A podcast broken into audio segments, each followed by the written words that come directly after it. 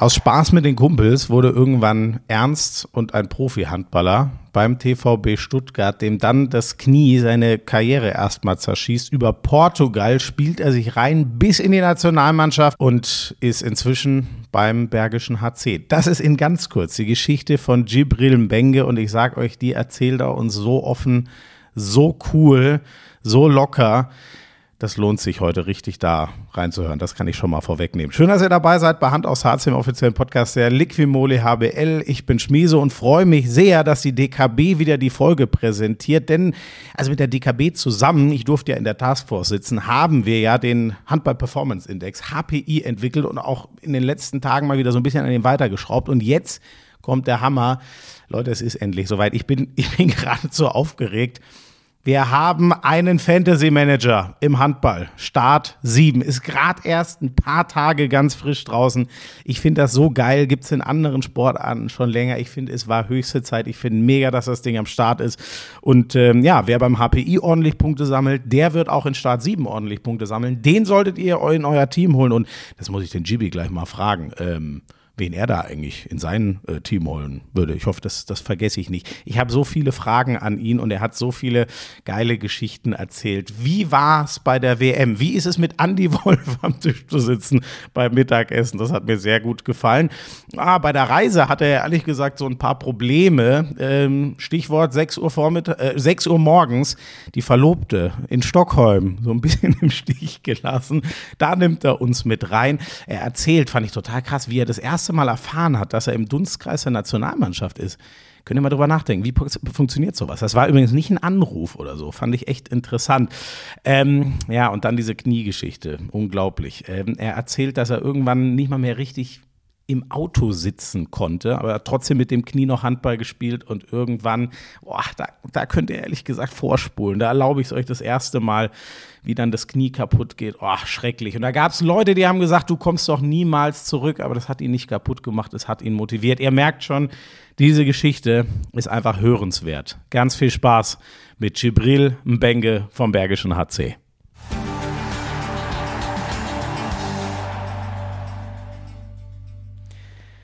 Finde ich natürlich besonders schön, wenn ich äh, aus der WM-Pause mit einem Nationalspieler der deutschen Mannschaft wiederkommen kann. Deswegen erstmal ein großes Dankeschön an Gibril Benke, dass du dir Zeit nimmst heute am Montagabend.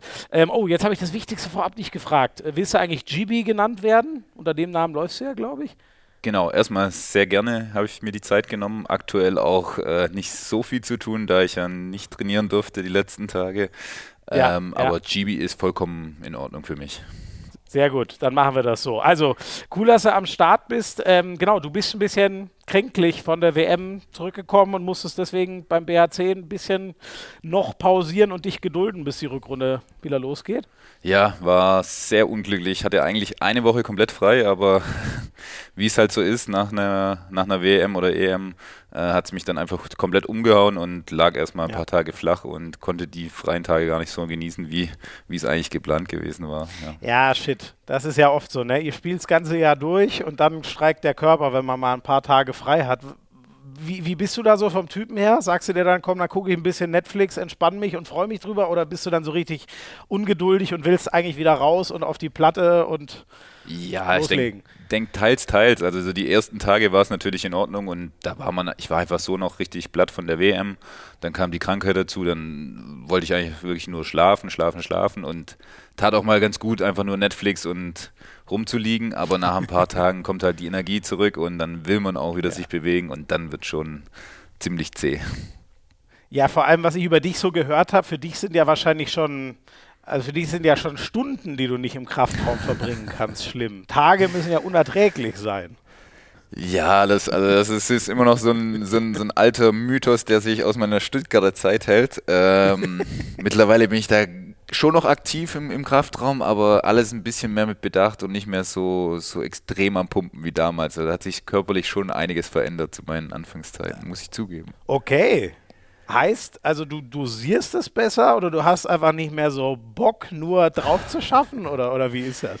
Nee, Bock eigentlich immer noch genauso, nur ein bisschen cleverer vielleicht. Also muss man ehrlich zugeben, war zu meinen Anfangszeiten einfach bin ich einfach unfassbar gern trainieren gegangen ins Fitnessstudio und auch während der Schulzeit schon bin ich praktisch, äh, wir hatten zwei Stunden frei und dann bin ich einfach rüber kurz, habe eine, eine Stunde trainiert, geduscht und wieder zurück in die, in die Schule. Ähm, ja. Aber das Ganze war halt eher so ein bisschen Pumpen und nicht äh, Athletiktraining. Und das hat sich natürlich jetzt ein bisschen verändert. Okay, also quasi Disco-Pumpen, um einen guten Eindruck bei den Frauen zu machen. Äh, ja, unter anderem. Lass uns das mal so sagen. Sehr schön. Sag mal, ich weiß gar nicht, wie lange sowas dauert. Ähm, ich meine, du bist ja jetzt kein junger Spieler in dem Sinne mehr, aber für dich war ja trotzdem, du hattest diese ganz komische EM im letzten Jahr, wo Corona äh, eigentlich war das war ja das komischste Turnier aller Zeiten. Also da ist ja keiner aus der deutschen Mannschaft wirklich normal hat durchgespielt, sondern es war eine einzige Wechselei. Jetzt hast du ja sozusagen dein erstes richtiges Turnier in Anführungszeichen äh, hinter dir sinkt das noch so langsam ein? Hattest du jetzt äh, die Tage, wo du dich ein bisschen schonen musstest, so Zeit, das zu verarbeiten? Oder, oder ist es noch gar nicht so real, dass du wirklich eine WM für Deutschland gespielt hast? Ja, so langsam realisiert man schon, was man da eigentlich mitmachen durfte. Also, wenn ich drüber nachdenke, wenn das mir jemand gesagt hätte vor lass es fünf Jahre gewesen sein, wo meine Karriere sozusagen am Scheideweg stand. Ähm, da wollte damals ein Zweitligist mich nicht verpflichten, weil, weil die gesagt haben, das ist ein zu großes Risiko mit meinem Knie. Ähm, und jetzt Krass, fünf, ja. fünf, Jahre später kann ich sagen, hey, ich war Teil der Mannschaft, äh, der deutschen Nationalmannschaft, die den fünften Platz bei einer Weltmeisterschaft belegt hat. Das ist schon einfach riesig. Also das ist ja, ja. bis man das so, so wahrgenommen hat, also während der WM muss ich ehrlich gestehen, noch gar nicht so. Und jetzt die Tage danach war das schon ja, schon ein geiles Gefühl auch. Ja, ja. Äh, ich meine, wir haben uns zum Beispiel im Katowice im Hotel einmal kurz im, im, im Aufzug gesehen. Ähm, ich habe immer den Eindruck gehabt, du nimmst das alles extrem gelassen hin. Also ich habe jetzt nicht, zum Beispiel äh, Speedy Mertens, ähm, der, der, hat mir selber nach dem ersten Spiel gesagt, ey, er, er hat zwar schon mal EM, aber erstes WM-Spiel, er war so aufgeregt. Ich weiß nicht, so habe ich dich jetzt gar nicht wahrgenommen. War, war, die Aufregung nur nicht zu sehen oder bist du nicht der Typ dafür oder gab es sie einfach nicht? Ja, also auf, ich glaube, wenn, wenn wir nicht mehr aufgeregt sind beim Handballspielen, dann fehlt auch irgendwo was. ähm, und auch bevor Alfred zu mir gesagt hat, äh, dass ich jetzt gleich komme, äh, war natürlich, ging meine, meine Pumpe hat erstmal komplett hochgedreht und ich war super nervös. Ja. Also, aber das ist ja auch das Schöne, dann geht es im Sport so schnell und dann ist man einfach im Spiel drin und diese Aufregung wird halt dann einfach zu, zu so vielen positiven Emotionen und das ist halt einfach genial. Und ich finde, das ist auch ein Teil, warum man so gern Sport macht. Weil diese, ja. diese Momente, also Wahnsinn einfach. Ja. Jetzt weiß ich gar nicht mehr, war das direkt im ersten Spiel oder in welchem hast du eigentlich dein, dein Debüt gegeben? Das habe ich jetzt gar nicht mehr so auf dem Schirm, wann du deine ersten äh, Minuten hattest. Nee, das war das dritte Spiel, weil wir haben erst gegen Katar, dann haben wir gegen Serbien und dann hatte ich erst mein, mein Debüt. Das war das Algerien-Spiel, genau, ne? wenn genau. ich jetzt richtig bin. Genau, ja. okay, okay. Und wie ist es dann? Also ich glaube, es ist, es ist schwer zu beschreiben, aber kannst du es irgendwie ein bisschen versuchen, was geht da in einem ab? Wenn er dann, du hast ja eben schon angefangen, das zu erklären, wenn er dann sagt, so, auf geht's, rein mit dir. Ey, boah, das zu beschreiben ist schon, schon, schon schwierig. Ähm, ja, ich würde sagen, also das sind natürlich tausend Gedanken im Kopf erstmal. Ähm, wenn man dann, wenn er dann sagt, ja, hey, mach dich bereit oder mach dich nochmal warm, dass du gleich kommst, ähm, das Ding war auch, ich habe erstmal direkt einen Fehlpass gespielt und dann fängt natürlich die Birne noch mehr an zu, zu rattern. ähm, ja. Aber das hat sich dann wirklich, also alle negativen Gedanken in Anführungszeichen haben sich sehr, sehr schnell einfach in positive verwandelt und dann ist das einfach, einfach Genuss, ja. Und das war auch für mich, äh, um, um das vorhin mit der Thematik, dass ich es relativ lässig oder gelassen genommen habe. Ich habe mir einfach davor ja. schon gesagt, äh, ich genieße einfach die Zeit bei der, bei der Nationalmannschaft und die WM, ja. weil das ist einfach Bonus. Ja. Das ist, das hätte ich mir ja. davor wahrscheinlich nicht so träumen können und deswegen ist es einfach alles Bonus, was ich da mitnehmen kann. Aber ist das nicht das Schwerste? Ich glaube, jeder will das ja, zu sagen, geil, ich genieße das. Aber für viele ist es dann scheinbar schon auch ein ganz schöner Druck, mal den, mit dem Adler zu spielen. Ja, das will, also auf der anderen Seite wollen wir ja auch das maximal Beste für Deutschland und ganz Handball Deutschland ja. schaut uns ja auch zu. Ähm, ja. Beziehungsweise jetzt auch zum Glück noch nicht nur Handball Deutschland, sondern auch so haben wir noch ein paar, paar Zuschauer dazu gewonnen, hoffe ich und glaube ich auch. Ja. Ähm, und der Druck ist natürlich immer im Sport da. So, den kennt jeder. Und wenn man dem Druck erliegt, dann wird, äh, dann kommt nichts mehr Gutes bei raus, finde ich. Also so ist es ja, bei mir. Ja, Wenn ich mir zu viel Druck mache, dann, dann wird das Spiel, dann kann man das komplett vergessen. Und ja, deswegen versuche ich das so ein bisschen dann so beiseite zu legen. Natürlich klappt das an manchen Tagen besser und an anderen Tagen schlechter, aber das ist ja, ist ja auch menschlich. Wie ist denn das? Äh, merkt man es irgendwie, ich weiß gar nicht, auf äh, Social Media oder kriegt man viel WhatsApp-Nachrichten oder ist es vielleicht sogar einfach, wenn man dann wieder äh, zu Hause ist, äh, dass man mehr angesprochen wird? Oder woran, ich meine, das sind mehrere Millionen, die jedes Spiel von euch äh, geguckt haben äh, in, der, in der ARD und ZDF. Ähm, hast du da irgendwie direkt auf dich so ein, so ein, hat das einen Einfluss gehabt? Merkt man es an irgendeinem Ende?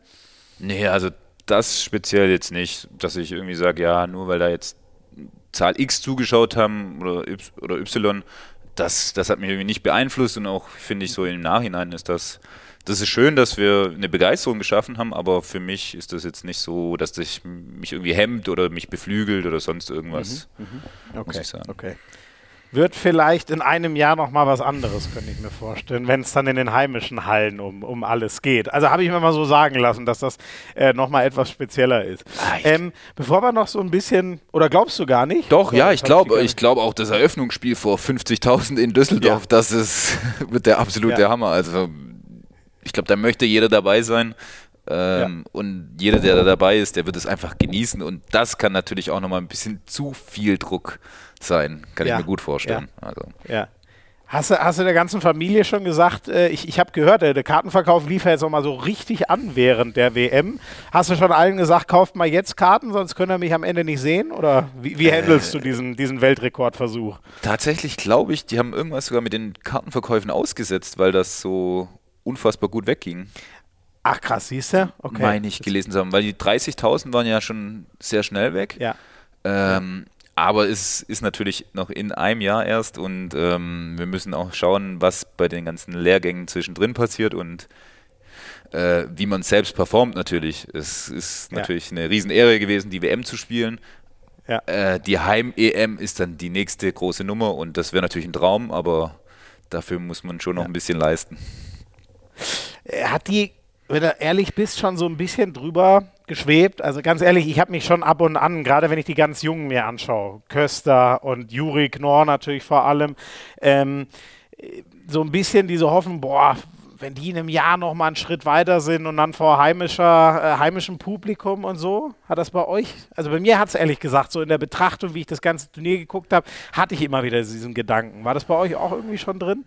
Ja, ich finde, in, dem, in der ganzen Thematik wird halt auch immer ein bisschen, ein bisschen zu kurz, wie unfassbar wichtig Andreas Wolf für uns war, jetzt über das Thema. Ja, ja. Also, ja. und die Leistung, die er da erbracht hat, äh, jetzt bei der WM, ist halt schon, war unfassbar. Also, der hat mhm. so viele wichtige Bälle für uns gehalten.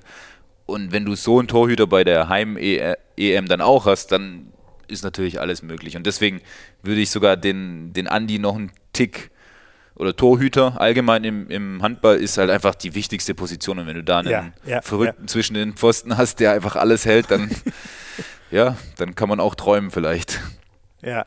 ja, wobei ich sagen muss, ich meine, der äh, Andi, der ist schon mal Europameister geworden, der ist jetzt auch kein Jungspund mehr, äh, der ist einfach verpflichtet, in einem Jahr wieder so zu halten. Da gibt es ja gar keine Diskussion. Während die anderen sind halt noch jung, ne? Also findest du nicht, den Druck können wir ihm schon mal mitgeben, dass wir das erwarten, dass er jetzt immer Vollkommen, so also das kann ich ihm sehr, sehr gern äh, nochmal sagen, auch heute Abend noch. Ähm, von ihm erwarte ich nichts weniger, sondern eher mehr.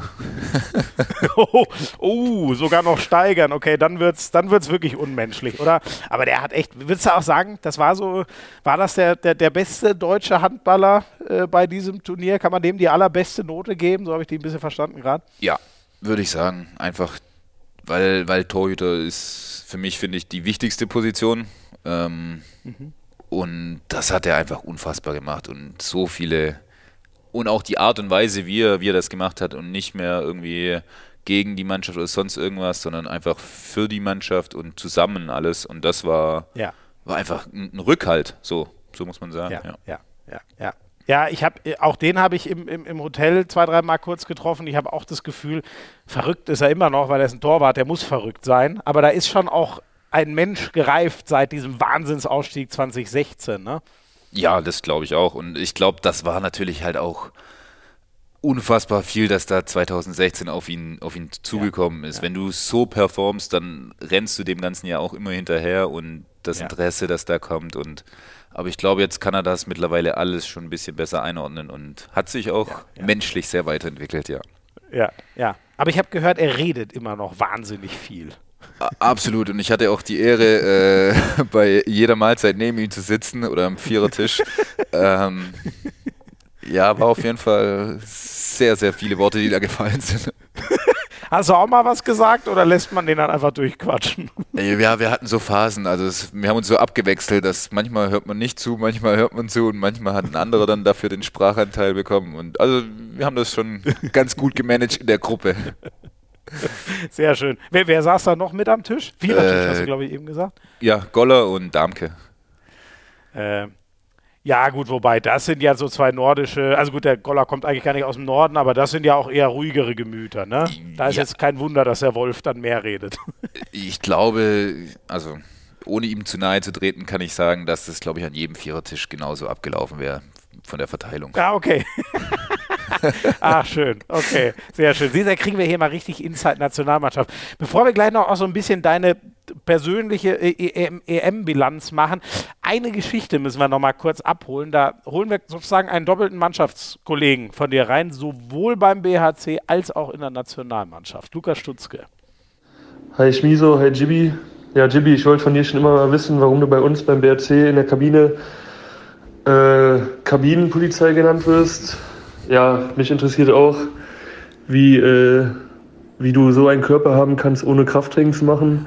Und erzähl doch mal, was, äh, wie, wie äh, die Abfahrt lief ähm, nach Stockholm, nach, nach unserem Abend und wie begeistert deine Verlobte war. Schöne Grüße. So, jetzt, müssen wir es der Reihe nachmachen. Also erstmal Kabinenpolizei. Was hat es damit auf sich? Äh, Kabinenpolizei. Also ich habe auch an, an Weihnachten einen Stopp- bzw. Grünschild bekommen, wo ich anzeigen kann, ob, ob das in Ordnung oder falsch war. Ähm, von so einem Schaffner quasi. Ja, so eine Art, genau. Ähm, ja, ja, ja, ja, Kabinenpolizei im, im Sinne von äh, ja, politisch korrekt, Ausdrucksweise, politisch korrekte Ausdrucksweise. Ah, okay, ja, ja. Ja, was, was so Jokes, die, die vielleicht auch mal ein bisschen drüber sind, da bin ich, äh, bin ich der Beauftragte oh, ja. beim. Mhm, ja. Mhm, mhm. Okay, also geht jetzt gar nicht um, ey, lass mal dein Zeug hier nicht rumstehen, sondern du guckst, dass die Wortwahl ein genau. bisschen der aktuellen Entwicklung angepasst wird. Ja, ich, ich äh, leiste da Aufbauarbeit bei, bei dem einen oder anderen. Geil, ist das und ist, ist das irgendwie so ein, so ein Thema, was dich einfach bewegt oder, oder wo äh, kommt ich, das her, dass du das machst?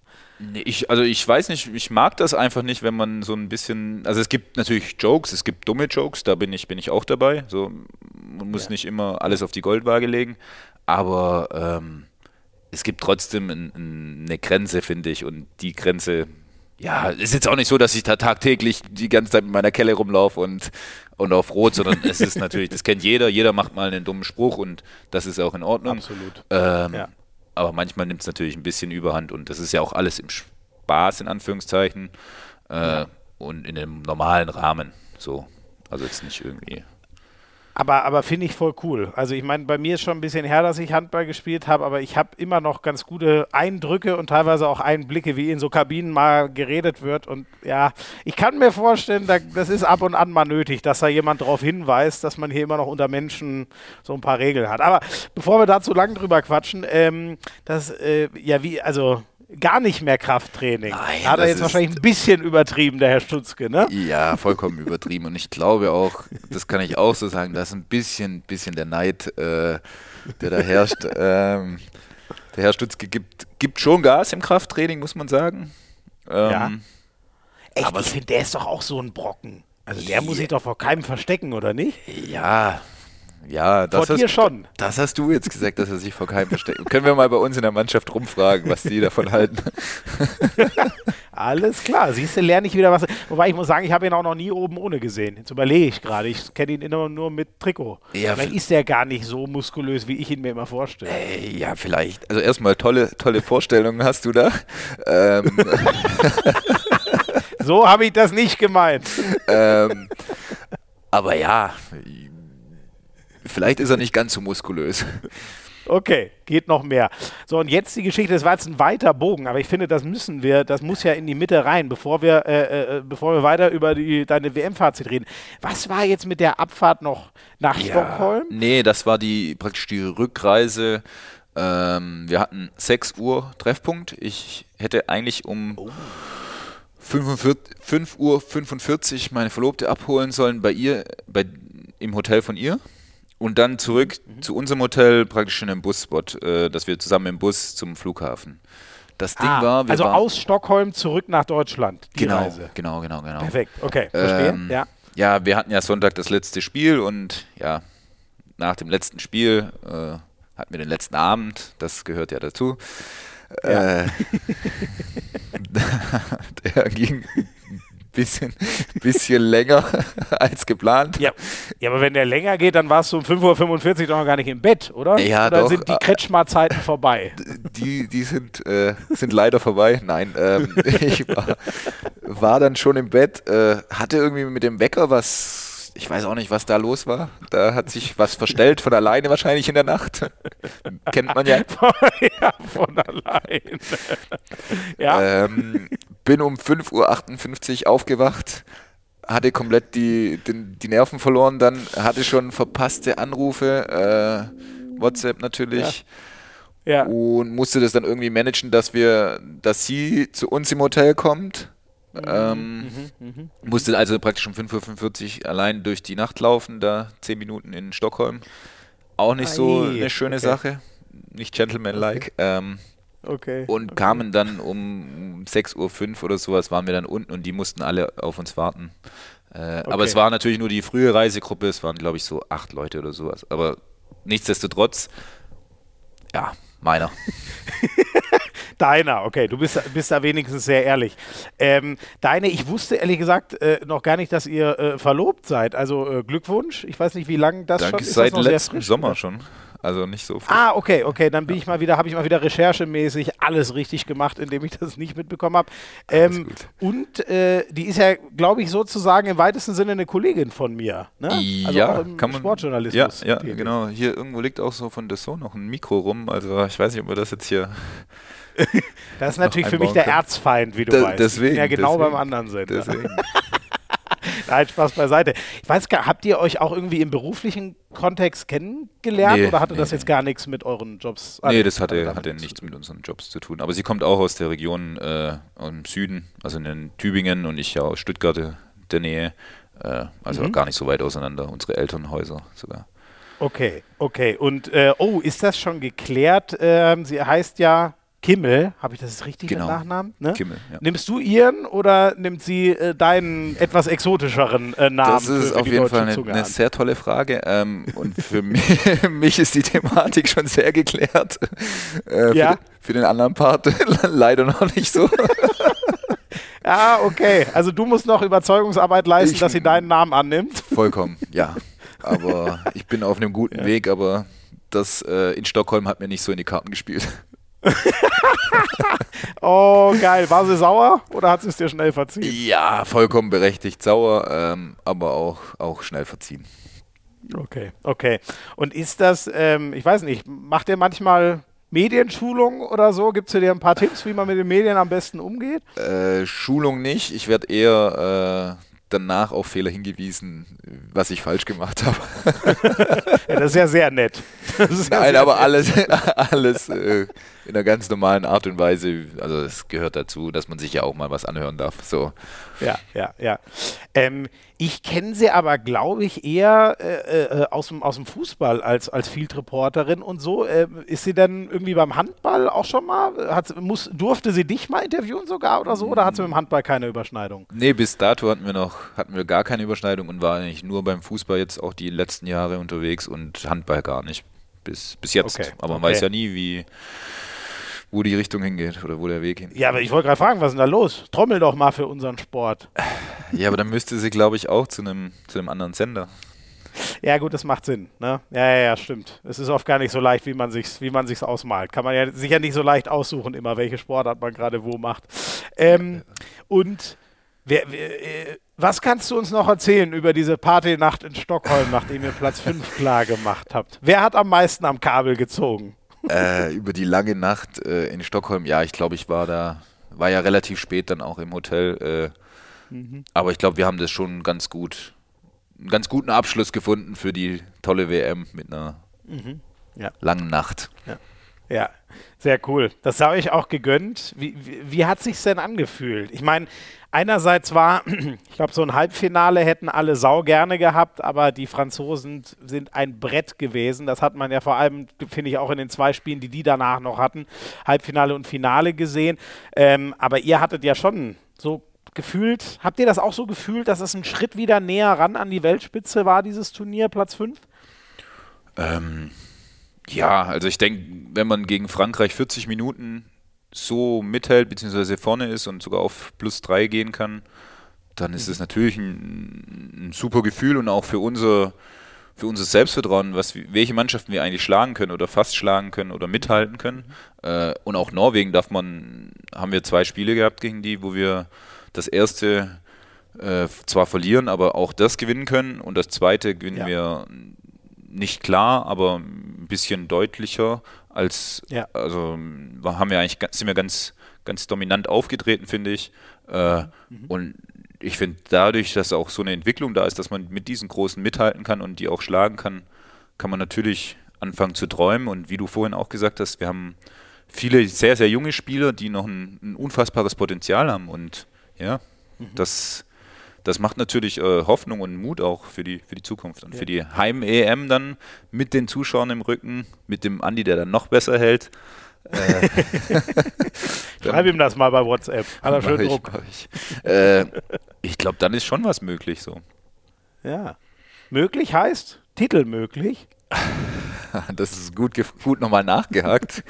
ähm, ja, da muss so viel, also so viel zusammenpassen und halt an einem Tag dann teilweise auch, hat man ja gesehen gegen Frankreich so, dann hat es am Ende, waren dann Kleinigkeiten, dass das Spiel gekippt ist und dann waren die so souverän und haben es dann einfach komplett äh, verwaltet und auch die Führung ausgebaut. So, aber ja, es ist, ist eine, eine EM dann und schauen wir einfach, wenn, wenn dann alles zusammenläuft, ob es ja. dann möglich ist. Da seien euch auf jeden Fall alle Daumen gedrückt. Ähm, was würdest du sagen, die, die, die Franzosen, wo sind die äh, euch, unserer Nationalmannschaft, noch so einen Schritt voraus? Ähm, ja, ich denke, wie wir gesehen haben, die sind einfach ein, ein, Stück weit abgezockter noch, weil die einfach in diesen Situationen ja schon gefühlt alle äh, 50 Mal waren. Die haben schon alle ein Viertelfinale äh, zu Genüge gespielt und für viele von uns war das einfach das erste Mal. Auch für mich mit, mit 30 Jahren war das mein erstes Viertelfinale. Ähm, ja. So, ja. und ich glaube, das macht schon, schon einiges aus. Ähm, und natürlich ist es eine, eine, Breite im Kader, die spielen alle bei, bei absoluten Top-Clubs. Ähm, das ist, dass da Qualität einfach überall da ist, ist, ist auch klar. Ähm, und ja, ich denke, das macht dann vielleicht so den, den Unterschied am Ende noch. Mhm. Ähm, wie ist denn das für dich? Du bist ja schon, äh, was die Nationalmannschaft angeht, noch ein sehr junger Spieler in Anführungszeichen, aber du bist ja überhaupt kein Youngster mehr in dem Sinne. Bei Steini ist das ja zum Beispiel ähnlich.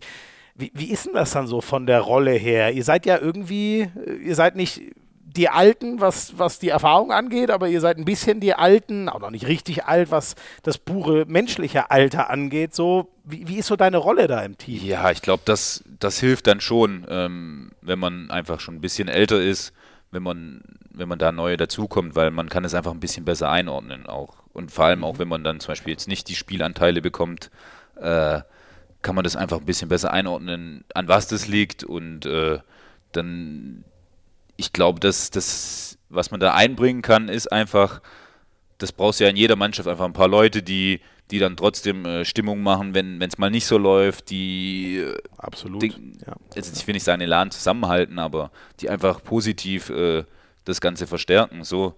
Und ich glaube, das ist schon, schon ein, ein Riesenunterschied, wenn man schon ein bisschen länger in dem Geschäft ist, das, ja, was man da, ja, da einbringen kann. Ja, das glaube ich. Wie ist denn für dich, wenn wir auf die Puren, du bist ja vor allem für Kampfkraft, Abwehrstärke äh, bekannt. Wenn wir auf die puren Zahlen gucken, hast du aber auch acht Tore gemacht, fünf Vorlagen gegeben. Wie war es für dich so? Wie, persönlich, dein, dein WM-Debüt, wie zufrieden bist du? Ja, wie, wie vorhin auch gesagt, also es war für mich wirklich Bonus. Also ich habe ja. das, hab das wirklich einfach so für mich gesehen, so ähm, es war ja ewig offen, wen, wen nehmen sie überhaupt mit. Dann waren die zwei äh, Vorbereitungsspiele, in denen ich keine Sekunde gespielt hatte. Dachte mhm. deswegen auch, äh, weil klar war, dass nur 16 nach Polen fliegen, dass ich dann äh, raus bin. Ähm, mhm. Dachte, also das war eigentlich für mich relativ klar. Äh, dann wurde mir, Ach, okay, ja. dann wurde mir signalisiert, dass es, äh, dass die Reise doch noch weitergeht und deswegen habe ich das einfach, ich habe jede Minute, die ich auf dem Feld stand, genossen. Ähm, mhm. Und deswegen, ähm, ja, also ich habe die Rolle komplett akzeptiert, die, die mir da zuteil war und habe versucht, wirklich äh, positive Energie reinzubringen, äh, permanent, egal ob auf dem Feld oder neben dem Feld. Ähm, und dann, das ist für einen Trainer natürlich ein Traum, so jemanden zu haben, ne? Der es wirklich so komplett unentspannt und fürs Team nimmt, die ganze Geschichte. Okay. Ja, ich glaube, aber ich glaube auch, das funktioniert nur so, wenn du, wenn du ein, ein, richtiges Team haben möchtest, wenn du da nur Leute, also ich natürlich möchte ich jede Minute auf dem Feld stehen, das ist keine Frage. Ja, so, ja, aber ja. wenn, wenn du halt nur Leute hast, die dann vielleicht nicht so äh, glücklich darüber sind und auch dann ihren Unmut präsentieren und den dann auf die Mannschaft übertragen, dann wird es halt schwierig, als Mannschaft weiterzukommen und auch als Mannschaft irgendwelche Absolut. Titel zu gewinnen. So. Ja, ja. Und wie war dann der Moment, als Alfred dir gesagt hat, nee, nee, du kommst mit?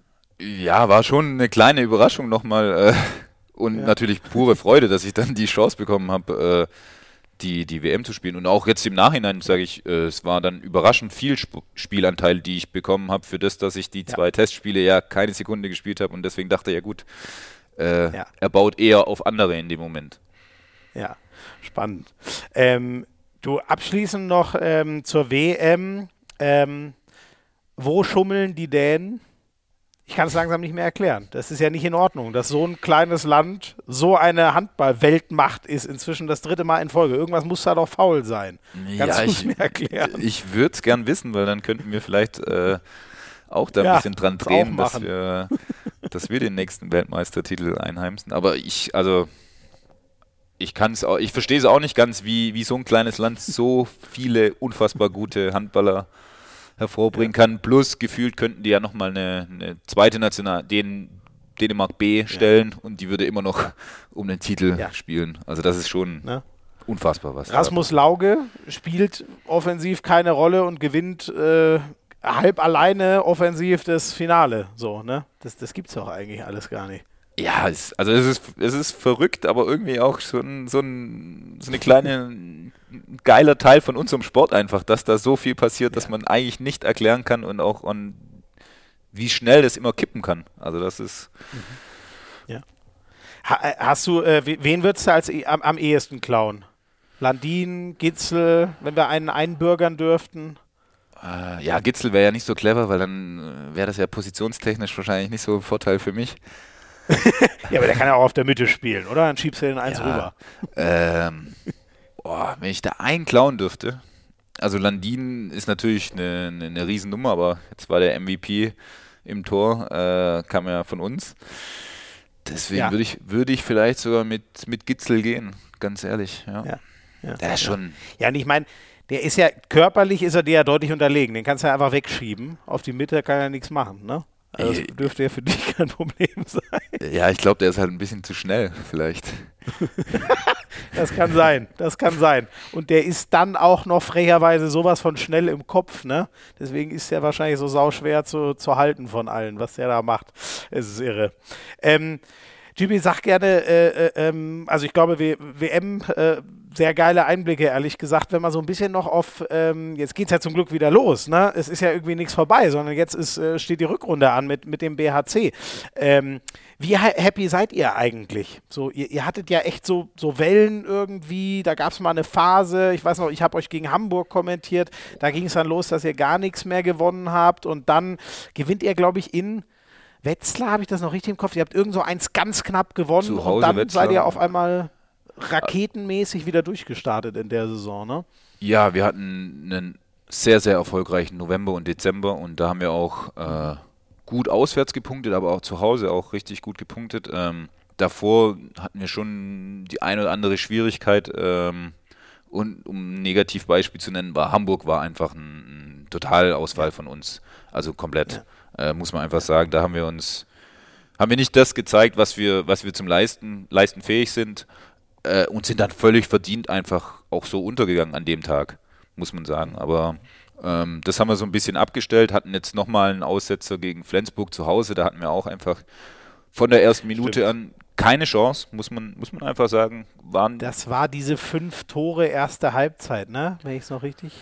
Da, ich weiß nicht, ich habe da Verdrängung ist da bei mir eingesetzt. Deswegen ja, dann, kann, ich, kann ich dir nicht mehr sagen. Dann war das bestimmt was anderes. Ich, ich habe mich falsch erinnert. Ich, ich glaube auch. Nee, ähm, auf jeden Fall da war, war auch klar, dass wir nichts ja, holen. Nichts. Aber an, ja, ansonsten ja. haben wir dann da danach eigentlich echt gut gepunktet und auch von unserem Spiel einfach äh, uns weiterentwickelt, muss ich sagen. Mhm, mhm. Oh, das, das klingt gut für die Rückrunde, ehrlich gesagt. Wo, wo kann es noch hingehen? Ja, ich glaube, also wir wollen natürlich jetzt erstmal das, was wir dann vor der Pause sozusagen als, als Form äh, erreicht haben, ein bisschen konservieren, sodass wir wirklich sagen können, hey, das ist jetzt unser neues Normal und das kann man erwarten vom BAC. So. Mhm. Und zu welchem Tabellenplatz das am Ende reicht, das ist Bundesliga ist trotz allem, also wie man ja gesehen hat, dann gehen wir in Hamburg unter, äh, gewinnen aber gegen die Mannschaft der damaligen Stunde Leipzig in Leipzig zum Beispiel. Also das ist halt. Ja, die hatten wie viel am Stück gewonnen? Fünf, sechs oder so? Ich weiß gar nicht mehr. Aber die hatten nur noch gewonnen auf einmal. Und, ja. und dann kamen Ihr. Und, beendet. Genau. Ja, so. Und deswegen, also es ist, das ist ja auch das Geile an der Bundesliga irgendwo, dass es einfach so unvorhersehbar ist. Ja, voll. Voll.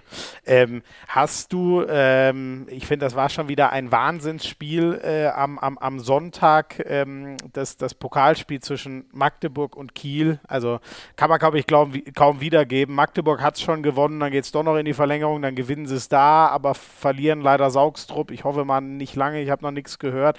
Das war für mich schon wieder, ich war schon wieder so auf Temperatur. Das war für mich der Rückrundenstart, der mich schon wieder komplett gekickt hat. Äh, hast du was gesehen von den, von den Pokalviertelfinals? Hat's du da Zeit für? Äh, ja, ich hatte auch, äh, lass mich nicht lügen, Hannover gegen. Gegen wen haben die gespielt? Äh, Hannover war gegen. Rhein-Neckar-Löwen. Gegen, Rhein-Neckar-Löwen. Gegen die Löwen, ne? Genau, genau die sind auch das eingezogen ich, ins Final Four. Ja, äh, da hatte ich äh, die zweite Halbzeit gesehen und dann natürlich von dem. Äh, ich hatte von dem Pokal-Viertelfinale Kiel gegen Magdeburg nur. Ich glaube, ich habe in der 59. Minute und 50 oder sowas hatte ich erst. Ach krass. Ja. Also du siehst den Ausgleich plus die Verlängerung quasi. Ja, ich sehe den gehaltenen, oder noch ein bisschen früher, ich sehe den gehaltenen 7 Meter. Ah, ja, von Landin. Genau, ja. also das war wirklich, das hatte auch wieder alles, äh, was man sich vorstellen kann und war einfach genial, aber natürlich dann auch am Ende unfassbar traurig, wenn man sieht, dass äh, was da mit dem Knie von Saugstrup äh, ja, passiert. Katastrophe. Ich will ehrlich gesagt auch gar nicht drüber, ich weiß nicht, wie, wie guckst du auf sowas? Ich war, ich weiß gar nicht, ich kann es ja gar nicht sagen. Mir ging es, äh, ich, ich will jetzt nicht sagen so schlecht wie ihm, aber ich hätte brechen können, ehrlich gesagt. Ja, es, es, es tut einfach weh, wenn man sieht, was, was da in dem Moment passiert und wenn man einfach drüber nachdenkt, wie viel, wie viel Zeit das äh, vielleicht kostet, äh, bis er wieder Handball spielen darf. Ja ja, alles, alles Gute, kann man an der Stelle noch sagen und irgendwie hoffen, dass es nicht so schlimm ist, wie wir, wie wir alle fürchten. Ähm, also Flensburg, die Löwen Lemgo, der Pokalsieger von vor zwei Jahren, äh, und äh, Magdeburg stehen drin. Ähm, Hast du vor, hinzufahren? Ich freue mich ja so brutal drauf, äh, dass das in Köln ist. Ich liebe diese Halle so sehr. Da will ich Hamburg gar nichts nehmen, aber es ist einfach meine Lieblingshalle in, in Deutschland, die, die Lanxess Arena. Weiß nicht, warst du schon mal bei einem Final Four oder, oder hast du es dieses Jahr vor? Ich hatte, hatte noch nicht das Glück bis jetzt, äh, aber je nachdem, wie der Trainingsplan natürlich aussieht, muss man das ja. äh, äh, natürlich eigentlich mitnehmen, wenn das ist ja von hier für mich wahrscheinlich 30 Minuten oder so und deswegen wenn der Trainingsplan es zulässt, ist das auf jeden Fall eine, eine geile Sache. Wenn das ausverkauft ist, die Lanxess Arena, äh, ja. schon die, die Bilder in, im Fernsehen sind einfach unfassbar und das dann wirklich live mitzuerleben, ja. ist, glaube ich, ein Erlebnis wert, ja. Da sagst du, was gibt also ein ganz paar Tickets, so im ganz freien Verkauf äh, äh, gibt es übrigens noch im Internet, äh, rewefinal4.de, wenn, wenn ihr Bock habt und sonst halt diese vier Fanblöcke, die das ja so ausmachen. Ne? Da, da gehen die Tickets natürlich in Verkauf, wenn dann die, ähm, die Paarungen auch äh, ausgelost sind. Das passiert genau heute, also falls ihr die Folge genau hört, wenn sie, wenn sie rauskommt. Ähm, Jibi, ich danke dir schon mal sehr für, äh, für Teil 1. Äh, wir haben noch äh, einen ganz kurzen Hinweis, äh, eine Werbung, könnte man auch sagen. Und dann melden wir uns gleich wieder mit äh, Teil 2 und gehen mal so ein bisschen deine ja, Karriere durch, die echt einen sauspannenden Verlauf genommen hat. Du hast ja vorhin mit einer Knieverletzung schon angerissen. Wie bist du davon zurückgekommen und so weiter. Bis gleich. Also ich weiß jetzt nicht, ob du so der Typ für Neujahrsvorsätze bist. Wahrscheinlich, wenn du welche hattest, hast du die Hälfte schon wieder nicht befolgt oder über den Haufen geworfen. Im Februar machen wir das mal ein bisschen anders. Ich würde sagen, das ist jetzt der Monat, wo wir uns mal alle so ein bisschen um uns selber kümmern. Wie habe ich das gemacht? Jetzt ehrlich gesagt schon einige Zeit. Äh, das ist mein Vorteil. Ich muss nicht neu anfangen. Ich habe schon längst angefangen. Ich nehme jeden Morgen AG1 von Athletic Greens. Mega easy. Ein Messlöffel AG1, ein Viertel Liter Wasser rein, kurz durchschütteln, trinken. Das dauert eine Minute oder mit Trinken vielleicht zwei.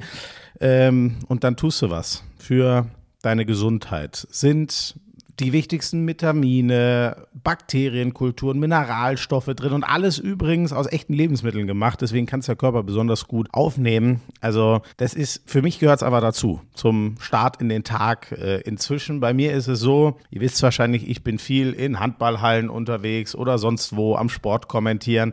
Und ich bin eigentlich voll auf gesunde Ernährung aber ich schaffe es einfach regelmäßig nicht, mir jeden Tag ausgewogen was zu holen, geschweige denn zu kochen. Und da ist so ein bisschen AG1 einfach mein Helfer, dass ich weiß, ähm, ich habe dem Körper so alles zum Beispiel an Vitaminen gegeben, was er braucht. Was machen die eigentlich so? Also zum Beispiel Vitamin B1 heißt, habe ich wieder das gelernt, Thiamin ist dafür gut, dass unser Herz normal funktioniert. Und äh, ist ja bald Valentinstag, ne? Könnt ihr eigentlich nicht nur euch um euer eigenes Herz kümmern, sondern auch gleich das von eurem Herzensmenschen. Wie wär's? Ne? Wenn ihr mal gucken wollt, auf athleticgreens.com slash Hand aufs Herz, da haben wir auch ein Special für all euch Handballfans. Kriegt ihr nämlich, wenn ihr eine monatliche Mitgliedschaft äh, abschließt von AG1, noch einen Jahresvorrat Vitamin D3 und K2 dazu und Travel Packs. Wenn ihr mal unterwegs seid, fünf Stück, dann habt ihr eine Tagesfraktion, total easy, immer bei euch dabei. Schaut gerne mal vorbei auf athleticgreens.com slash Hand aufs Harz. Ist auch in den Show Notes der Link.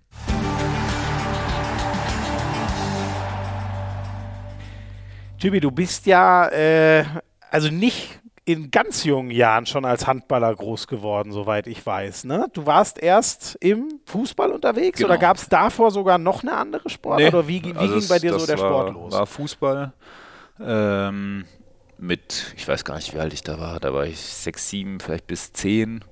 Ähm, und davor halt nur draußen mit den Kumpels irgendwie einfach gegen Ball getreten, geworfen. Man war praktisch einfach den ganzen Tag draußen, hat Sport gemacht, hat hat sich ja. halt einfach rumgetrieben, so.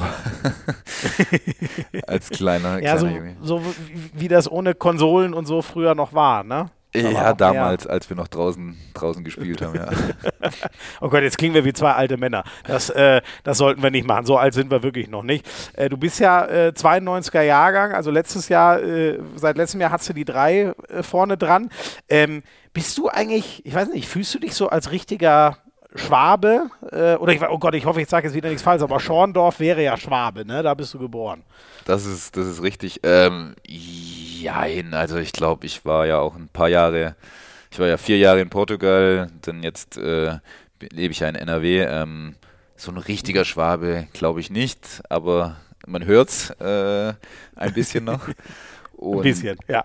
Und in, in einem oder anderen Punkt bin ich, bin ich glaube ich, auch immer noch ein bisschen schwäbisch. Aber frag ja, mich jetzt ja. nicht, in welchen Punkten, weil dann. Bist du sehr sparsam, das wäre ja das Klischee. Also ich.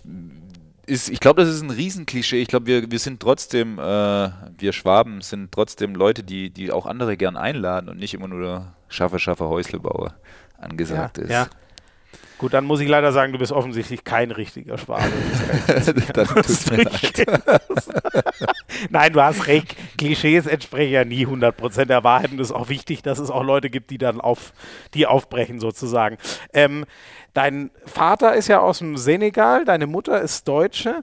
Ähm, hast du deinen dein Vater, der hat die Familie schon sehr früh verlassen. Ähm, hast du eigentlich noch Erinnerungen an ihn? Gibt es heute Kontakt oder wie ist das? Nee, also so richtige Erinnerungen ganz, ganz wenige. Ähm, ich, der hat uns verlassen, als ich zwei war. Ähm, und dann, als ich zehn war, ist er zurück in Senegal.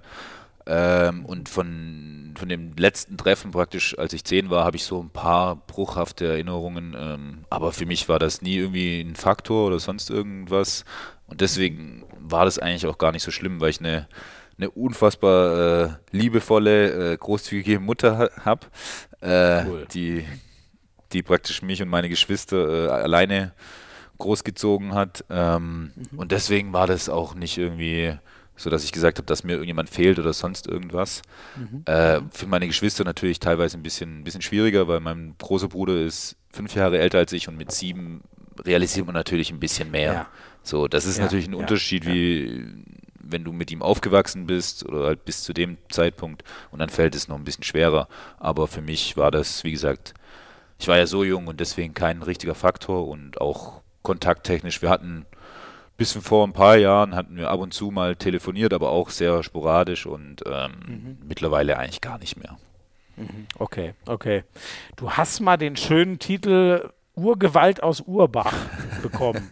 ähm, hast du das von deinem Vater oder ist irgendwie deine Mutter, war die ja auch sehr sportlich? Oder wo kommt ähm, das her, dass du so deine, deine Grundkonstitution, die ist ja schon beeindruckend. Nee, also das ist natürlich, muss es Genetik, äh, kommt natürlich aus diesem Zusammen, Zusammenmisch aus meiner, von meiner Mutter und meinem Vater. Ähm, aber jetzt nicht irgendwie, dass ich sage, dass sie irgendwelche sportlichen Leistungen oder sonst irgendwas äh, erbracht okay. haben, die hervorzuheben sind. Mhm.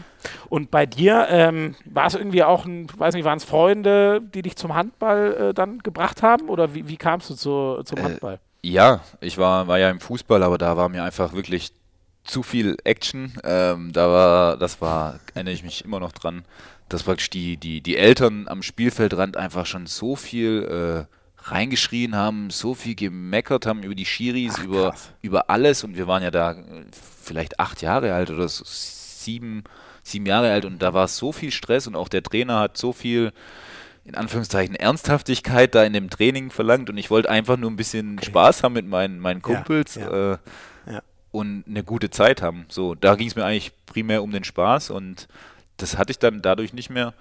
Und dann äh, hat ein Klassenkamerad, den muss ich jetzt mal namentlich nennen, Mirko, äh, weil sonst, ja, das, die Geschichte erzähle ich nämlich immer und ich nenne ihn nie per Namen und er sagt, er sagt mir jedes Mal, nenn mich doch mal mit Namen. ähm, deswegen jetzt einmal Grüße an ihn. Ähm, hat mich dann zum Handball gebracht und da war einfach viel mehr dieser Spaßfaktor und dieses Bewegen als, als kleiner Junge willst du dich oder als Kind soll man sich ja viel bewegen und das war da einfach im Vordergrund, dass wir uns bewegen. Das hatte mit Taktik absolut nichts zu tun, das hatte nichts ja. mit äh, irgendwie diesem Leistungsgedanken zu tun, sondern es war einfach nur Spaß in der Halle haben und Sport machen mit Freunden. Boah, aber das ist ja krass, weil das höre ich aus dem Fußball überall, dass das immer mehr in die Richtung geht. Die überambitionierten Eltern, die, dass man am besten die Achtjährigen schon einsammelt und, und in so äh, NLZs äh, bringt, so ungefähr. Das ist ja schon krass, weil bei dir ist das jetzt 20 Jahre her. Äh, das ist ja eine, eine Entwicklung, ich weiß nicht, wie, wie du siehst, aber Kinder, so höre ich das bei dir auch aus, die sollten sich doch über, über Spaß dem Sport annähern und nicht über, was könnte mal da draus werden, oder? Vollkommen. Also ich finde, das sind leider halt auch oft irgendwelche Projektionen von den Eltern in die Kinder, die, die sich wünschen, vielleicht irgendwas, was sie selbst nicht erreicht haben oder sonst irgendwas da äh, reinprojizieren. Und deswegen finde ich, die Kinder, die, die sollen sich einfach bewegen. Das ist, das ist gesund für sie und die sollen einfach Spaß haben, weil das sind einfach Kinder, die, die brauchen das und das, das gehört auch ja. zur Entwicklung dazu, glaube ich. Voll, voll. Also mir hat es auch mega, mega viel gegeben, die, die Handballerjahre. Da lernt man so viel zwischenmenschlich, äh, bewegungstechnisch. Das, da, dafür ist es wertvoll, finde ich. Ähm, wie war denn dann bei dir so der, der weitere Gang? Du hast ja wirklich in so einem ganz kleinischen, kleinen, ich nenne es jetzt mal wahrscheinlich Dorfverein, so wie man es nennen würde, äh, angefangen. Wann, wann wurde es dann so Richtung ernster mit dem Handball? Wann war es nicht nur noch Spaß? Ähm, ja, es war, ging relativ lang eigentlich nur um Spaß bei mir beim Handball. Ähm, also auch nicht so, so diese typische Ausbildung bekommen. Ähm, ich glaube, ich war 17, als mich äh, damals ein Trainer äh, angerufen hat, ähm, ob ich nichts in die, die A-Jugend, aber das war auch wieder ein anderer, äh, in Anführungszeichen, Dorfverein. Schwäbisch Gmünd ist, ist ein bisschen größer, weil sie fünfte Liga damals gespielt haben und da für die A-Jugend ein Jahr sollte ich hinkommen. Ähm, also mit 17 bis dahin hatte ich handballtechnisch und auch, muss man, muss man ehrlich gestehen, äh, auch handballausbildungstechnisch äh, noch nicht so viel mitbekommen. Und das okay. ging primär, primär einfach um Bälle durch die Halle werfen bei uns. Krass, das ist deswegen, es war ganz spannend. Ich war ja äh, mit meinem Kollegen Frank Buschmann jetzt äh, bei vier Spielen von euch vor Ort. Der hat auch gemeint, der, der ist so einer, der ist ja selbst Basketballer und schaut immer so ganz genau auf Körpersprache und Bewegungsabläufe und der meinte gleich, hier, der Benge, der bewegt sich aber ein bisschen anders so als die anderen. Ne? Bei dem sieht das irgendwie alles ein bisschen anders aus.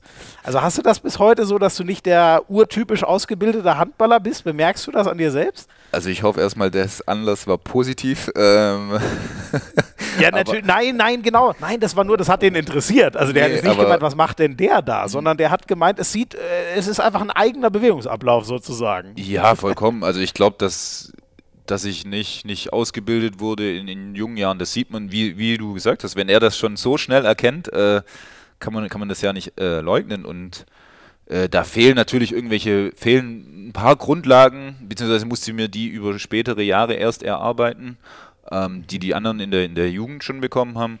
Aber ich würde auch nichts, wirklich absolut nichts ändern an, an meinem Werdegang in den jungen Jahren, weil ich einfach so eine gute ja. Zeit hatte. Äh, und genau das, was, was mir am Sport einfach, äh, was mir diese Motivation gegeben hat, äh, diesen Spaß hatte ich einfach in diesem, in diesem kleinen Verein und einfach mit den, mit den Kumpels äh, Sport zu machen. Und deswegen, ich würde, mhm. würde nichts tauschen wollen. Mhm.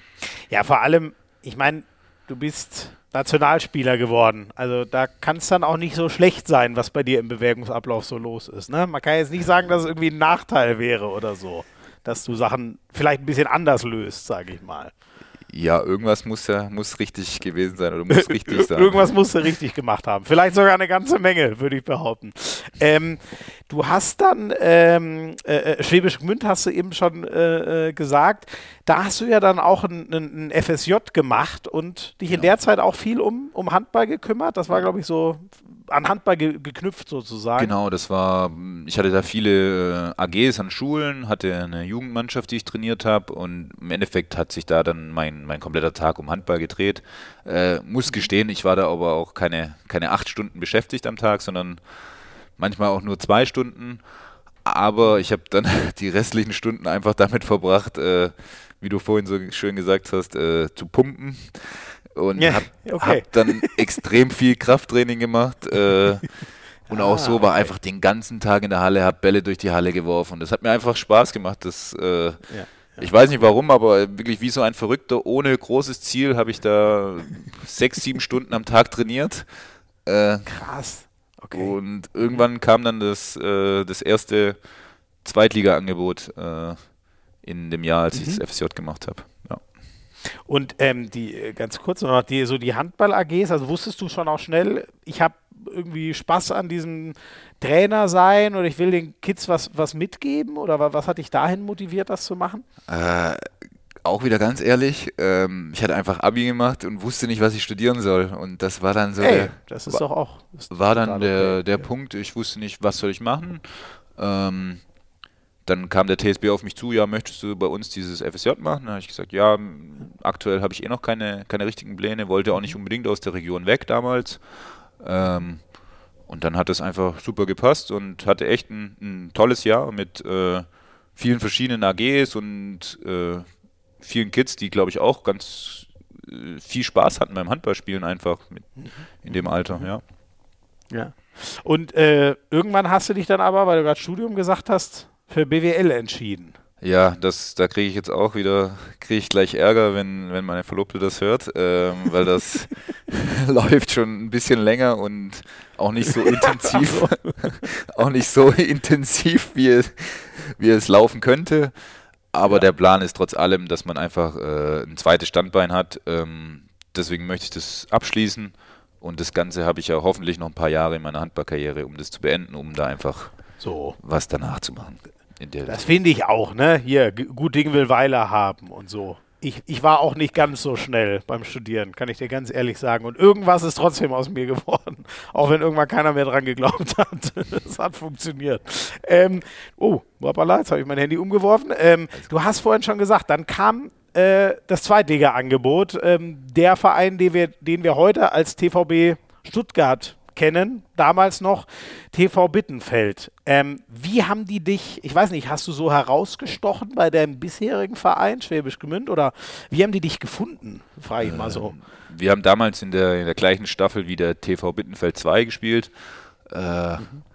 Und dann war, hatten wir auch so ein, ich weiß nicht, so ein ganz, ganz wichtiges Spiel gegen Weiblingen ist auch wieder so eine, so eine Mannschaft aus der Region. Mhm. Ähm, und da war damals, glaube ich, auch der Günther Schweikart sogar in der Halle und hat, hat das mhm. Ganze beobachtet, weil das natürlich regional alles sehr nah beieinander liegt. Ähm, ja. Und daraufhin, das war auch ganz, lief ganz gut für mich äh, bei dem Spiel. Und allgemein die Saison lief dann echt richtig gut und habe viele Tore geworfen und gut gespielt. Ähm, und dann haben die mir am 24.12. hatte ich sozusagen so ein Schnuppertraining. Also an Heiligabend, an dem Tag morgens, genau, durfte ich praktisch. Wie macht man das denn am Heiligabend? Die hatten, äh, der TVB hat ganz gern dieses 26. Weihnachtsspiel und die haben am 24. in der Porsche Arena ah, trainiert ja. und wahrscheinlich halt einfach, um ah, auch so ein bisschen okay. das Ganze schmackhaft zu machen, so hier, wenn ja. du und das war natürlich auch eine Riesennummer für mich. Ich bin da, damals ja, hatte ich auch vom, vom Verein so einen ganz alten Golf bekommen, bin dann mit dem angetuckert der halb auseinandergefallen ist. Äh, und es war natürlich, war, war riesig, waren, waren viele Eindrücke, war mein erstes Mal sozusagen mit Profis trainieren und ja. das in der Porsche Arena, die ist ja schon, schon eine geile Halle einfach so. Und ich dachte so, wow, das ist schon Voll. unfassbar. Mhm. mhm. Tut mir aber auch im Nachhinein ein bisschen leid für Daniel Stunek, den damaligen Torhüter, äh, weil ich, die hatten praktisch Spielvorbereitung und dann musste ich auf, äh, auf der anderen Seite noch ein bisschen werfen und musste dann von rechts außen werfen. Also das ist ein bisschen unangenehm im Nachhinein, weil also ich habe ihn nicht getroffen, glaube ich, mich zu erinnern, aber ja. ich habe halt alles mit 130 km/h aufs Tor geworfen.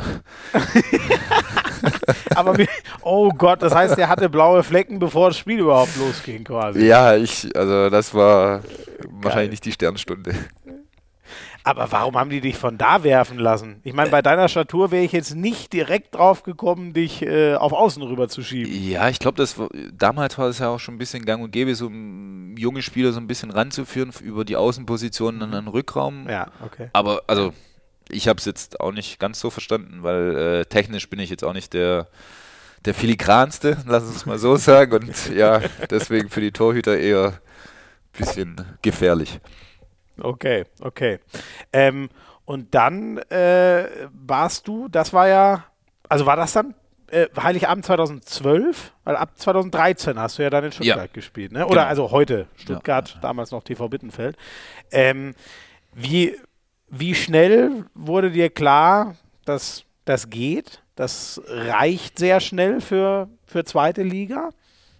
Ähm, es war gar nicht so einfach. Also es war, war natürlich ein Riesensprung von damals fünfte Liga auf zweite Liga, in die zweite Liga. Ähm, das hat gedauert und am Anfang habe ich auch sehr, sehr viel nur auf der Bank gesessen, viel gereist und einfach gar nicht gespielt. Ähm, mhm. Ich weiß gar nicht, wie, wie lange das gedauert hatte, aber dann in der Saison, in der wir aufgestiegen sind, da hatte ich immer, immer wieder meine Einsätze und habe auch richtig gut gespielt, dann, wenn ich, wenn ich eingesetzt wurde.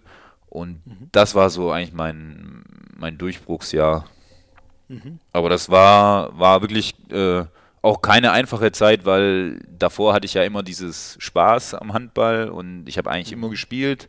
Und da dann mhm. das zu lernen, dass man einfach nicht spielt und ja. auf der Bank sitzt ja. und vielleicht auch der Trainer mal nicht mit einem alles erklärt, warum man nicht spielt oder was auch immer oder was ja. verlangt wird. So. Also ist halt dann schon, schon Profi-Handball, ne? Ist nicht Vollkommen. Spaß-Handball. Vollkommen. Vollkommen, ja. Und ähm, aber krasserweise war ja so dein erstes Bundesliga-Jahr, auch, auch, natürlich verletzungsbedingt, aber war ja direkt gefühlt dein, dein Bestes, ne?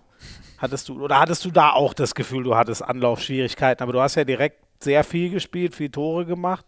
Nee, in dem, wir hatten, wir sind ja aufgestiegen damals äh, und hatten, wir waren ja schon ein bisschen Underdog, muss man, muss man ehrlich sagen. Mhm. So, wir hatten nicht so viel zu verlieren. Wir hatten damals den Thomas König als Trainer, der hat mir mhm. sehr viel Vertrauen geschenkt und deswegen, ich bin ein Spieler einfach, ich brauche das Vertrauen. Ähm, das hat er, hat er mir geschenkt und deswegen äh, lief das auch sehr, sehr gut. Mein Körper hat richtig gut funktioniert damals. Mhm. Ähm, das war halt immer so ein Faktor. Wenn der, wenn der Körper funktioniert hat, dann lief es natürlich einfacher. Wenn der Körper nicht funktioniert hat, dann ist es natürlich schwieriger gefallen und brauche ich für meine ja. Spielweise einfach. Ja. Und ist, äh, jetzt war, nee, warte mal, Yogi kam im zweiten, war der direkt im ersten Bundesliga-Jahr dabei? Ja, Yogi der kam, der kam, ah, ja. äh, ich meine, nach der Winterpause, weil dann Hamburg insolvent war. Ja, und, mhm, genau. zur Rückrunde. Genau. Wie war das? Auf einmal mit so einem, ich meine, das war für dich wahrscheinlich in der Schnelle fünfte Liga innerhalb von ein paar Jahren Bundesliga und dann kommt da auf einmal so ein Weltmeister um die Ecke. Ja, das war also nochmal erstmal der Schritt ja zu TVB war ein Riesenschritt, dann in die erste Liga war nochmal der nächste Riesenschritt und dann ja. auf einmal mit einem Weltmeister zusammenzuspielen war, war natürlich unfassbar und äh, man hat schon gemerkt, was für eine Professionalität er an den Tag gelegt hat und da konnte man sich auch als junger Spieler einfach wirklich sehr, sehr viel abschauen und äh, es war nie irgendwie von oben herab oder sonst irgendwas von Yogi, sondern immer auf einer super Ebene äh, und ich würde sagen, der, das hat einfach sehr, sehr viel gebracht und uns alle weitergebracht. Das hätte mich bei Yogi jetzt auch gewundert, das ist ja so ein herzensguter Kerl, bei dem kann ich mir nicht vorstellen, dass der irgendwen von, von oben herab empfängt, sage ich jetzt mal. Ähm, wir haben noch mal einen ganz alten Bekannten von dir, ähm, der damals den Aufstieg mit dir klar gemacht hat. Servus, Gibril. Liebe Grüße aus dem Schwabenland. Hier ist dein alter guter Kumpane Alex Hype.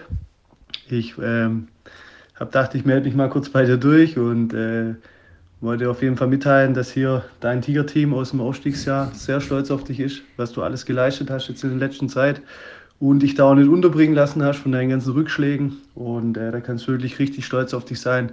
Also es gibt ja wahrscheinlich kaum eine schönere Zeit, außer natürlich die Zeit bei uns im Tiger-Team damals im Aufstiegsjahr beim TVB Stuttgart.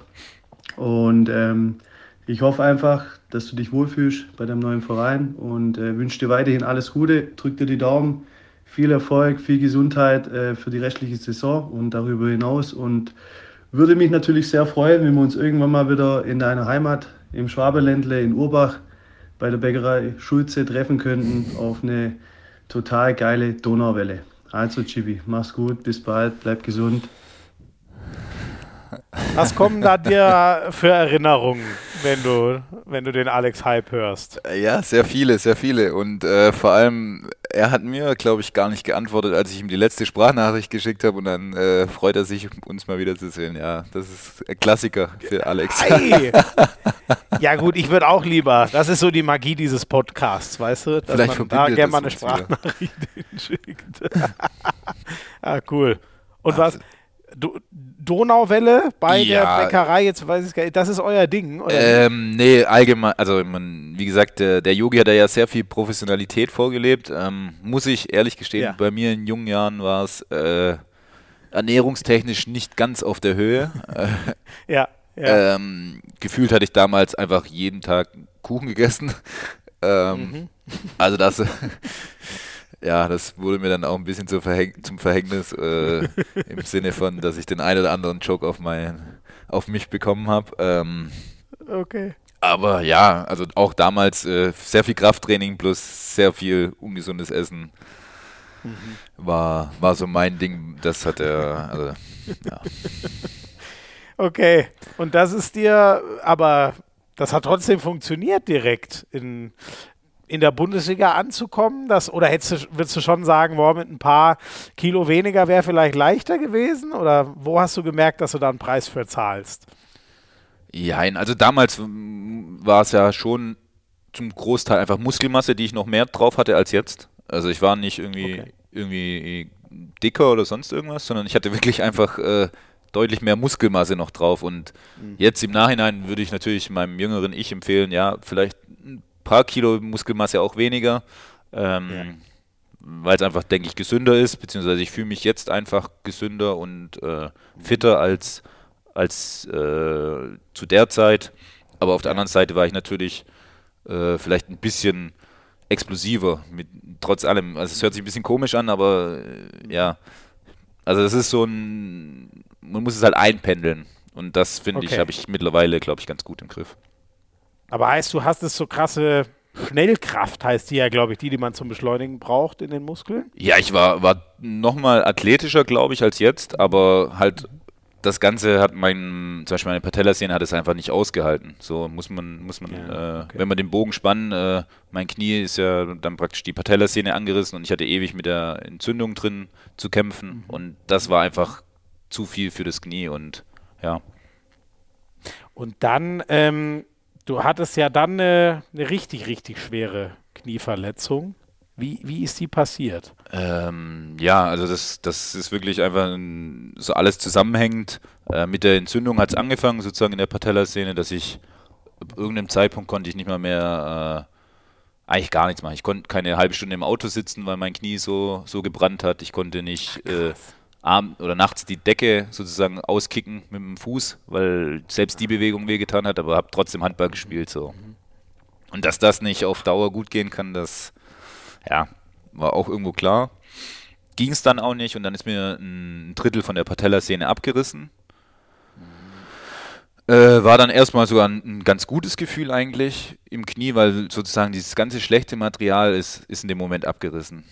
Also es hat sich eher okay. befreit. Ja, es hört sich komisch an. Es war eher befreiend. Äh, okay. Weil diese, dieses ganze Brennen innen drin, diese, der ganze schmerzhafte Teil war sozusagen weg. Ähm, musste man aber trotzdem operieren. Mhm. Ähm, hat man dann mit einer, mit einer Sehne aus dem Oberschenkel sozusagen verflochten und in die Kniescheibe ähm, befestigt.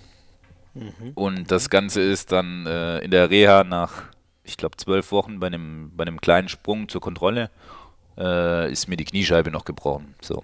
Oh, ey. Also irgendwie, das hatte damit zu tun, zu viel Druck drauf oder wie knie, äh, bricht diese Kniescheibe? Ja, das? das? war praktisch an den Bohrlöchern, wo die Patellasehne ver, verankert wurde, ist die einmal quer durch. Ähm, und die Bohrlöcher oh, waren da nicht richtig ey. zugewachsen und ja. Boah, da wird mir gleich ganz anders. Du scheinst da aber relativ entspannt drüber sprechen zu können, weil Kniescheibe gebrochen ist, finde ich mit, das klingt am miesesten überhaupt, ey. Ja, also das war natürlich ähm, erstmal die ganze Phase davor schon mit der Entzündung war, war unfassbar äh, schwierig für mich, weil es auch dies, die erste große Verletzung in Anführungszeichen für mich war im Profisport. Ähm, dann die Patellasehne, als sie ab, angerissen war, war ein Schlag ins Gesicht und dann hatte man halt so gefühlt ein Rückschlag auf den nächsten gefolgt und ja, das macht natürlich was mit einem und dann sind die Bohrlöcher auch nicht richtig zugewachsen und das, also das kam so Stück auf Stück, ob ich überhaupt noch Handball spielen kann. Das muss ja, ne, also du hattest gerade einen wahnsinnigen Aufstieg hingelegt und bis dann, ich weiß nicht, du warst ja, glaube ich, knappe zwei Jahre fast raus oder konnt, konntest kaum spielen. Was, wie verpackt man das im Kopf? Ja, das war, also eine einfache Zeit war es nicht. Ähm, aber also es gab einfach Höhen und Tiefen. Das ist, glaube ich, ganz normal. So dass in manchen Momenten akzeptiert man das so wie es ist. Manchmal denkt man sich, warum, warum jetzt das Knie das nicht, nicht schafft, warum, warum trifft das mich? Aber das, ich glaube, das ist auch ganz normal. So ähm, eigentlich auch, ich weiß nicht, vielleicht spricht es nicht für meine Psychologie, aber was mich am, am meisten motiviert hat, äh, waren immer wieder, wenn ich gehört habe, halt, dass Leute gesagt haben, ja, bei dem ist vorbei, das, das wird nichts mehr das wird nichts mehr. Das ist, der Ach, ist krass. durch. Ja. So, Karriere ja, ist vorbei. Ja, die, was willst du mit dem noch? Und so, und das war wirklich das, was mich äh, eigentlich am meisten angetrieben hat, um zu sagen, hey, ich steck alles in, in die Reha rein und mhm. egal wie das am Ende ausgeht, ich will mir einfach nichts vorwerfen müssen, äh, dass ich nicht alles versucht habe und zeig's denen allen. Krass. Wer, wer hat, äh, hört man das, ich weiß nicht, sind das Kollegen, andere ja. Gegenspieler, Medien oder von, von wem hört man solche Sätze? Auch Leute einfach, ich komme ja aus einem kleinen Dorf und auch so aus, aus dem Dorf dann irgendwelche Leute, die es dann, an, keine Ahnung, meine, bei meiner Mutter zum Beispiel beim Einkaufen hat es jemand gesagt, ja, bei dem wird ja eh nichts mehr und so. Oder ich war auch äh, einmal Super Bowl schauen mit Kumpels äh, in, einem, in einem Lokal und dann kam auch der, der Wirt her, Wirt zu uns an den Tisch und meinte, also ohne irgendwie zu begrüßen oder sonst irgendwie mit, mit uns zu quatschen, ja, das wird auch nichts mehr. Und also so wirklich äh, sehr, sehr fein, äh, mit sehr viel Feingefühl. Äh, boah, ich weiß nicht, was in den, in den Menschen in dem Moment äh, vor sich ging, aber wie gesagt, es war vielleicht auch ganz gut, dass so negative Sprüche kamen, weil das war für mich wirklich ein, ein Riesenmotivator. Also es war einfach, das hat mir sehr, sehr viel Energie gegeben. Ähm, ja, und es, es, war ein langer Weg, aber hat funktioniert. Und es, vor allem, das war, ähm, ich war, glaube ich, Mitte Mai war ich so aus der Reha raus und Mitte Mai hatte ich dann äh, die Option, nach Portugal äh, ins Probetraining zu gehen. Also das hätte auch nicht anders laufen dürfen. Das hätte keine Wochen äh, sich verschieben dürfen. Und da ging es. Da war mein Knie soweit stabil, wobei man das auch noch nicht richtig getestet hatte, weil es gab ja keine langfristigen Tests. Also es war noch, ja, ich ja. war eine Woche im Mannschaftstraining beim TVB, aber da gesondert halt trainiert, weil die damals dann zu viele Spieler hatten bin dann nach Portugal geflogen. Ähm, und damals hat mir der Magnus Andersson eigentlich das, das Beste gesagt und das war wirklich, äh, hat mir so viel gegeben, dass er, ihm ist egal, wie das Training jetzt abläuft. Für, für ihn ist klar, von der Handballqualität ist, ist es super. Äh, die wollen hier nur sehen, dass dein Knie hält. Und dann hat es halt einfach schon komplett den Druck aus mir rausgenommen, äh, von mir genommen und das Knie hat gehalten und ja. Krass, das ist ja geil. Bevor wir über dieses Portugal-Abenteuer äh, äh, äh, reden, würde mich noch interessieren, was hast denn den Leuten geantwortet? Diesem Wirt zum Beispiel oder Leute, die dich damit ungefragt einfach so mit ihrer, ehrlich gesagt, ziemlich überflüssigen Meinung ja, konfrontieren? Also natürlich auch einen, einen dummen Spruch entgegengedrückt, weil also ich finde, das ist einfach total überschreitend. Äh, ja, total. Und ja, ja aber wie gesagt, ich, ich bin, bin ein bisschen dankbar sogar auf eine komische Art und Weise. Und vielleicht ist es auch meine ja. Psychologie, die, die sich sowas äh, einfach als Antrieb genommen hat. Aber das ist ja geil, wenn du das, diese, ich nenne es jetzt mal Wut in Stärke umwandeln kannst. Weil ich schätze mal irgendwie, wenn schon nicht getroffen, hat sich ja zumindest irgendwie, also ich schätze mal, mindestens wütend warst du schon. Ich denke, ja, das ist ja eine Fall. logische Reaktion ja. Ne, auf sowas. Krass. Ähm, und ähm, Magnus Andersson, so jetzt musst du mir kurz helfen, der, war ja auch, wo war, sag mal, wo war Göppingen. der denn in der ähm, äh, Göppingen war es, bevor er danach stimmt. Der war in, in der Zeit, wo ich angefangen habe, Handball zu kommentieren, genau war er noch in, in der Bundesliga, aber nicht mehr, nicht mehr lange. Ähm, wie, wie, kam denn der Erstkontakt eigentlich? Hatte das auch noch was mit der, dass er mal in der Ecke war, zu tun? Oder mhm. wie kam die Idee, dass du nach Portugal gehst? Also ich hatte damals ja Mitte Mai, mein Vertrag ist, die, der TVB hat mir um nochmal ein bisschen größer auszuholen, hat mir im Februar oder Januar mitgeteilt, dass sie meinen Vertrag nicht verlängern werden. Mhm. Äh, und stand damals, dann Mitte Mai, war ich äh, ab Juni oder Juli arbeitslos. So. Hatte deswegen ähm, meinen Berater beauftragt, ja, einfach zu checken, was ist möglich. Äh, ein anderer Zweitligist damals hatte, hatte gesagt, ja, nee, das können Sie nicht riskieren. Das ist den mhm. zu viel Risiko mit meinem Knie. Ähm, und dann war die Option, ja, FC Porto. Und ich hatte, hatte eigentlich noch nie von, ich wusste nicht, dass in Portugal Handball auf höchstem Niveau stattfindet. So. Ja. Wussten wir ehrlich gesagt vor ein paar Jahren alle noch nicht. Ne? Da warst du ja auch so ein bisschen Pionier aus deutscher Sicht. Vollkommen. Und ich hatte halt nichts zu verlieren. Das kam, hat mir einfach komplett ja. in die Karten gespielt. So, ich hatte nichts zu ja. verlieren, wollte noch professionell Handball spielen.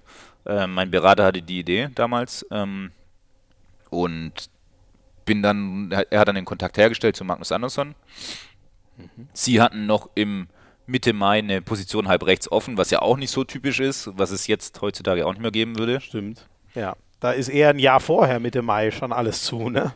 Genau, deswegen. Also das ist, das hat so viel mir, also so viel Glück, muss man auch einfach ehrlich sagen, dass es Glück war, dass dann alles mhm. genau so gepasst hat für mich. Mhm. Mhm. Und dann, ähm, äh, weiß ich, ging das von Anfang an? Also du hast ja dort in, in Porto hat ja richtig gerockt einfach, ne? Also ihr seid dreimal portugiesischer Meister geworden, ihr habt einen Pokal gewonnen, ihr habt Champions League äh, gespielt, da hat man dich dann auch ab und an in, in, in den deutschen Übertragungen, sage ich mal, immer mal wieder wiedersehen können. Ähm, ging das für dich, weiß nicht, wie lange hat es gedauert, bis wieder Vertrauen ins Knie da ist? Oder konntest du eigentlich sehr schnell da dich reinspielen und, und an deine alten Leistungen anknüpfen? Ja, das ging eigentlich echt, äh, ich würde sagen, nach der, der Sommervorbereitung, das Problem, um noch ein bisschen auszuholen, ich hatte mir in dem Probetraining äh, den Brustmuskel angerissen, konnte das aber natürlich ka keinem Ach, Mensch komm. sagen. So. Ich konnte das oh, natürlich nein, keinem Mensch das sagen. durch den Schmerz durchgespielt. Vollkommen, weil was soll ich Ihnen jetzt sagen? Also ja, Brustmuskel angerissen und dann verpflichten sie mich ja eh nicht so. Deswegen habe ich am zweiten Tag konnte ich auch nicht mehr richtig werfen. Ähm, Scheiße, ey. Ja, das war so, da kam wieder alles zusammen, was zusammenkommen musste und ja. ging dann irgendwie und der Manager damals vom, vom FC Porto meinte direkt, ja, wir sind auch sehr interessiert und würden das ganz gern sehr schnell äh, fix machen. Und das, da ist mir natürlich ein Stein vom Herzen gefallen. Äh, ja, ging dann alles ja auch gut. Ja. Äh, ich hatte dann eher mit dem Brustmuskel noch ein bisschen länger zu kämpfen und konnte dann gefühlt erst ab Oktober, November wieder richtig werfen. Aber das Ach krass, aber und wann hast du ihnen das gesagt? Hast du gesagt, Vertrag Ey, unterschrieben und jetzt nee, muss ich euch noch was mitteilen? Ta tatsächlich ist das bis jetzt noch gar nicht so richtig kommuniziert und das ist immer noch so ein bisschen so unter nee. Radar gefallen. Ja. Also du hast vorne absichtlich schlecht gespielt, damit du nur Abwehr spielen musst, wo der Brustmuskel nicht so auffällt, oder wie? So in der Art, weil ich konnte ja einfach auch meinen Arm teilweise nicht mehr heben. Weil, also Hör auf, ey, das ist ja, ja das, Wahnsinn. Also Irre. Aber sie werden es dir heute verzeihen. Ich glaube auch. Ne? Ich glaube auch. Lief ja ganz gut. Wir hatten eine sehr, sehr erfolgreiche Zeit äh, und deswegen glaube ich, können die mir diese kleine Notlüge da in dem Fall auch verzeihen. Ja, ja. Und sag mal, wie, wie ist denn Handball in, in, in Portugal? Also du hast ja jetzt wirklich genau, wo es so für uns alle auf den Schirm kam, bis, also jetzt weiß, glaube ich, jeder, wie in Portugal Handball gespielt wird und da ist nichts mehr mit so, das ist ja, ist ja auch nicht mehr exotisch oder was weiß ich, sondern die hat man voll auf dem Schirm, die Portugiesen, besonders halt die großen Vereine, die man auch so vom Namen her schon aus anderen Sportarten kennt. Was hat sich da so getan in den vier Jahren, wo du da warst? Ja, also da ist auf jeden Fall eine, eine riesen Euphorie und ein, ein riesen Ruck durchgegangen durch den portugiesischen Handball. Ich glaube, ähm, also für den FC Porto war schon, glaube ich, der erste Türöffner einfach unser Sieg im ERF Cup gegen Magdeburg äh, zu Hause damals. Das hat schon mhm. vielleicht auch so ein bisschen Selbstvertrauen einfach gegeben, dass man so eine, mhm. so eine große Mannschaft schlagen kann. Und da danach ging es ja echt einfach nur noch bergauf. Ähm, sind dann in dem Jahr auch äh, ins ERF Cup Final Four eingezogen. Mhm, mh. Und dann da Dritter geworden am Ende und portugiesischen Meister und von da an nur noch Champions League und eigentlich jedes Jahr äh, die Gruppenphase überstanden und auch die Nationalmannschaft hat ja sich für gefühlt jedes Turnier qualifiziert und bei Olympia waren sie da, dabei. Also das ist schon, schon eine, eine, richtig gute Entwicklung, die einfach auch durch die Junioren auch äh, ja. läuft. Ähm, habt ihr, habe ich das noch richtig im Kopf, dass ihr unter Anderson so ganz krass äh, 7 gegen 6 gespielt habt? Ich hoffe, ich werfe jetzt nichts durcheinander. Nee, das, das ist richtig. Und das ist, äh, ist ja. eigentlich auch ganz interessant, weil ich würde sagen schon, dass das FC Porto eine, zumindest eine Zeit lang das beste Team in Europa war mit dem 7 gegen 6. Würde ich mich, ja. ich mich aus dem Fenster lehnen. Äh, das Interessante daran ist, was, was wahrscheinlich auch mir niemand glauben würde, dass wir das fast nie trainiert haben. Also, normal. Äh, wie? Also, ihr habt es nie trainiert, aber gesagt, im Spiel machen wir das quasi permanent, oder? oder wie? Muss man, muss man einfach so sagen. Es war, äh, irgendwann hat sich das so, so gefunden, dass wir einfach die, die Spieler, äh, praktisch jeder hatte seine Position gefunden, mit einem Rechtshänder dann auch auf halb rechts und wir haben das wirklich, wir haben eigentlich im Training immer nur 6 gegen 6 trainiert. Und irgendwann war das so immer unsere Lösung in der Crunch-Time und dann teilweise einfach auch über, über lange Strecken vom Spiel und es hat sich so etabliert, dass das ohne Training äh, genau richtig funktioniert hat. Krass, ey. Okay, das ist ja irre. Aber wieso fängt man dann nicht irgendwann an, es zu trainieren, wenn es eh schon ja, euer Go-To-Move ist? Ich glaube einfach, um dieses, diesen, diese Freiheit auch ein bisschen nicht kaputt zu machen oder dieses okay. Zerdenken einzuleiten. Also es, ja. Ja, ich kann es also selbst nicht so richtig erklären, warum, aber es ich könnte dir auch nicht erklären, warum das so unfassbar gut funktioniert. Also ja, ja. Es ist ja auch ein bisschen, also ein bisschen ein Phänomen ist es ja schon, muss man sagen. Ne? Das, also, oder ich weiß nicht, bist du eigentlich dadurch, gibt ja sehr viele Kritiker auch immer noch davon. Wie ist es bei dir? Bist du ein Fan oder bist du, ähm, wie stehst du zum 7 gegen 6 äh, also grundsätzlich? Ich, ich, muss sagen, ohne das 7 gegen 6, denke ich, hätten wir, hätten wir viele Spiele nicht gewonnen. Aber ich glaube trotzdem, dass es nicht unseren Sport äh, attraktiver macht, weil ich finde, das ja. ist einfach, das zerstört ein bisschen die Dynamik und ich finde es einfach nicht schön anzusehen. Also das ist meine, meine ja. persönliche Meinung. Ich finde es einfach nicht schön anzusehen, aber ich muss, muss eingestehen, dass es sehr, sehr viel äh, für uns gebracht hat. Würdest du die Regel zurückdrehen zu so, äh, also man, man könnte sie ja auch einfach beschränken auf, ähm, das darf nur genutzt werden, äh, der, der, schnelle Torwartwechsel, wenn, wenn, um auf 6-6 aufzuführen oder so, da gäbe es ja Möglichkeiten. Würdest du die Regel stehen lassen, wie sie jetzt ist, oder würdest du was umändern? Ja, ich glaube auch durch dieses äh, schnelle Anspiel, das wir jetzt bekommen haben, ist es ja auch schon wieder ein bisschen ein, eingeschränkt worden. Ähm, ja. Dadurch, dadurch hat sich das Ganze so ein bisschen neutralisiert, aber ich hätte auch kein Problem damit, das 7-6 äh, regeltechnisch wieder abzuändern. Okay, okay. Also es hat dir sehr geholfen, aber du hängst nicht dran. Kann man. Kann man sozusagen so sagen. Ja. Ähm, ich habe jetzt gleich noch eine Sprachnachricht. Ähm, da will ich dich gerne vor, aber es ist Jens Schöngard, der ja auch der zu Benfica, jetzt bin ich hoffentlich richtig, Lissabon. ne? Nee, nee, nein, äh, Sporting. Ja, so, na, genau das darf nicht passieren. Verdammt. 50, Lissabon 50. hatte ich noch, aber Sporting ist es, verdammt. Das, äh, ich hoffe, er verzeiht es mir. Das darf man natürlich eigentlich nie äh, durcheinander bringen. Ähm, wie ist das, wenn jemand, oder ich weiß gar nicht, ob ihr euch aus Deutschland äh, kanntet, ähm, ich weiß nicht, wie, wenn man dann auf einmal einen Landsmann da zumindest in der, in der, in der Liga hat, jetzt ist ja zum Beispiel auch Ole Ramel hingegangen, ähm, äh, gibt ein paar schon, die in, äh, äh, die in, in Portugal waren. Äh, ich weiß nicht, findet man sich dann irgendwie automatisch zusammen? Ja, ist natürlich dann automatisch, dass man vor dem Spiel oder nach dem Spiel kurz quatscht. Ähm, einfach aufgrund der Sprache schon. So, das beobachtet man ja in ja. der Bundesliga. Das ist bei, glaube ich, gefühlt jedem, jedem Ausländer der Bundesliga, wenn, wenn auf der anderen Seite äh, ja. jemand von der gleichen Nation ist, dass man sich die Skandinavier und die Jugos. Genau, im so Mittelkreis ist immer, ja. ist immer die, die Blauschecke genau, und genau das gleiche ist dann natürlich auch in Portugal passiert. Ja, sehr cool, weil ich finde, äh, äh, Jens fährt das sozusagen nochmal noch mal sehr schön in, in, in kurzen in kurzen Worten zusammen, wie man deine Karriere so ein bisschen zusammenfassen würde, würde ich fast schon sagen. Hallo Gibi, mein Lieber, hier ist Jens Schöngart. Äh, ich freue mich sehr, äh, dir hier über diesen Wege erstmal gratulieren zu dürfen. Ähm, ich glaube, ich spreche für alle in Handball Deutschland. Äh, das war eine super Weltmeisterschaft. Es hat richtig viel Spaß gemacht, dir und der Mannschaft zuzusehen und ähm, ja, mit euch mitzufiebern. Ähm, also dazu erstmal herzlichen Glückwunsch. Jetzt gleich die Auszeichnung hier, dass du bei Hand aufs Harz mit dabei sein darfst.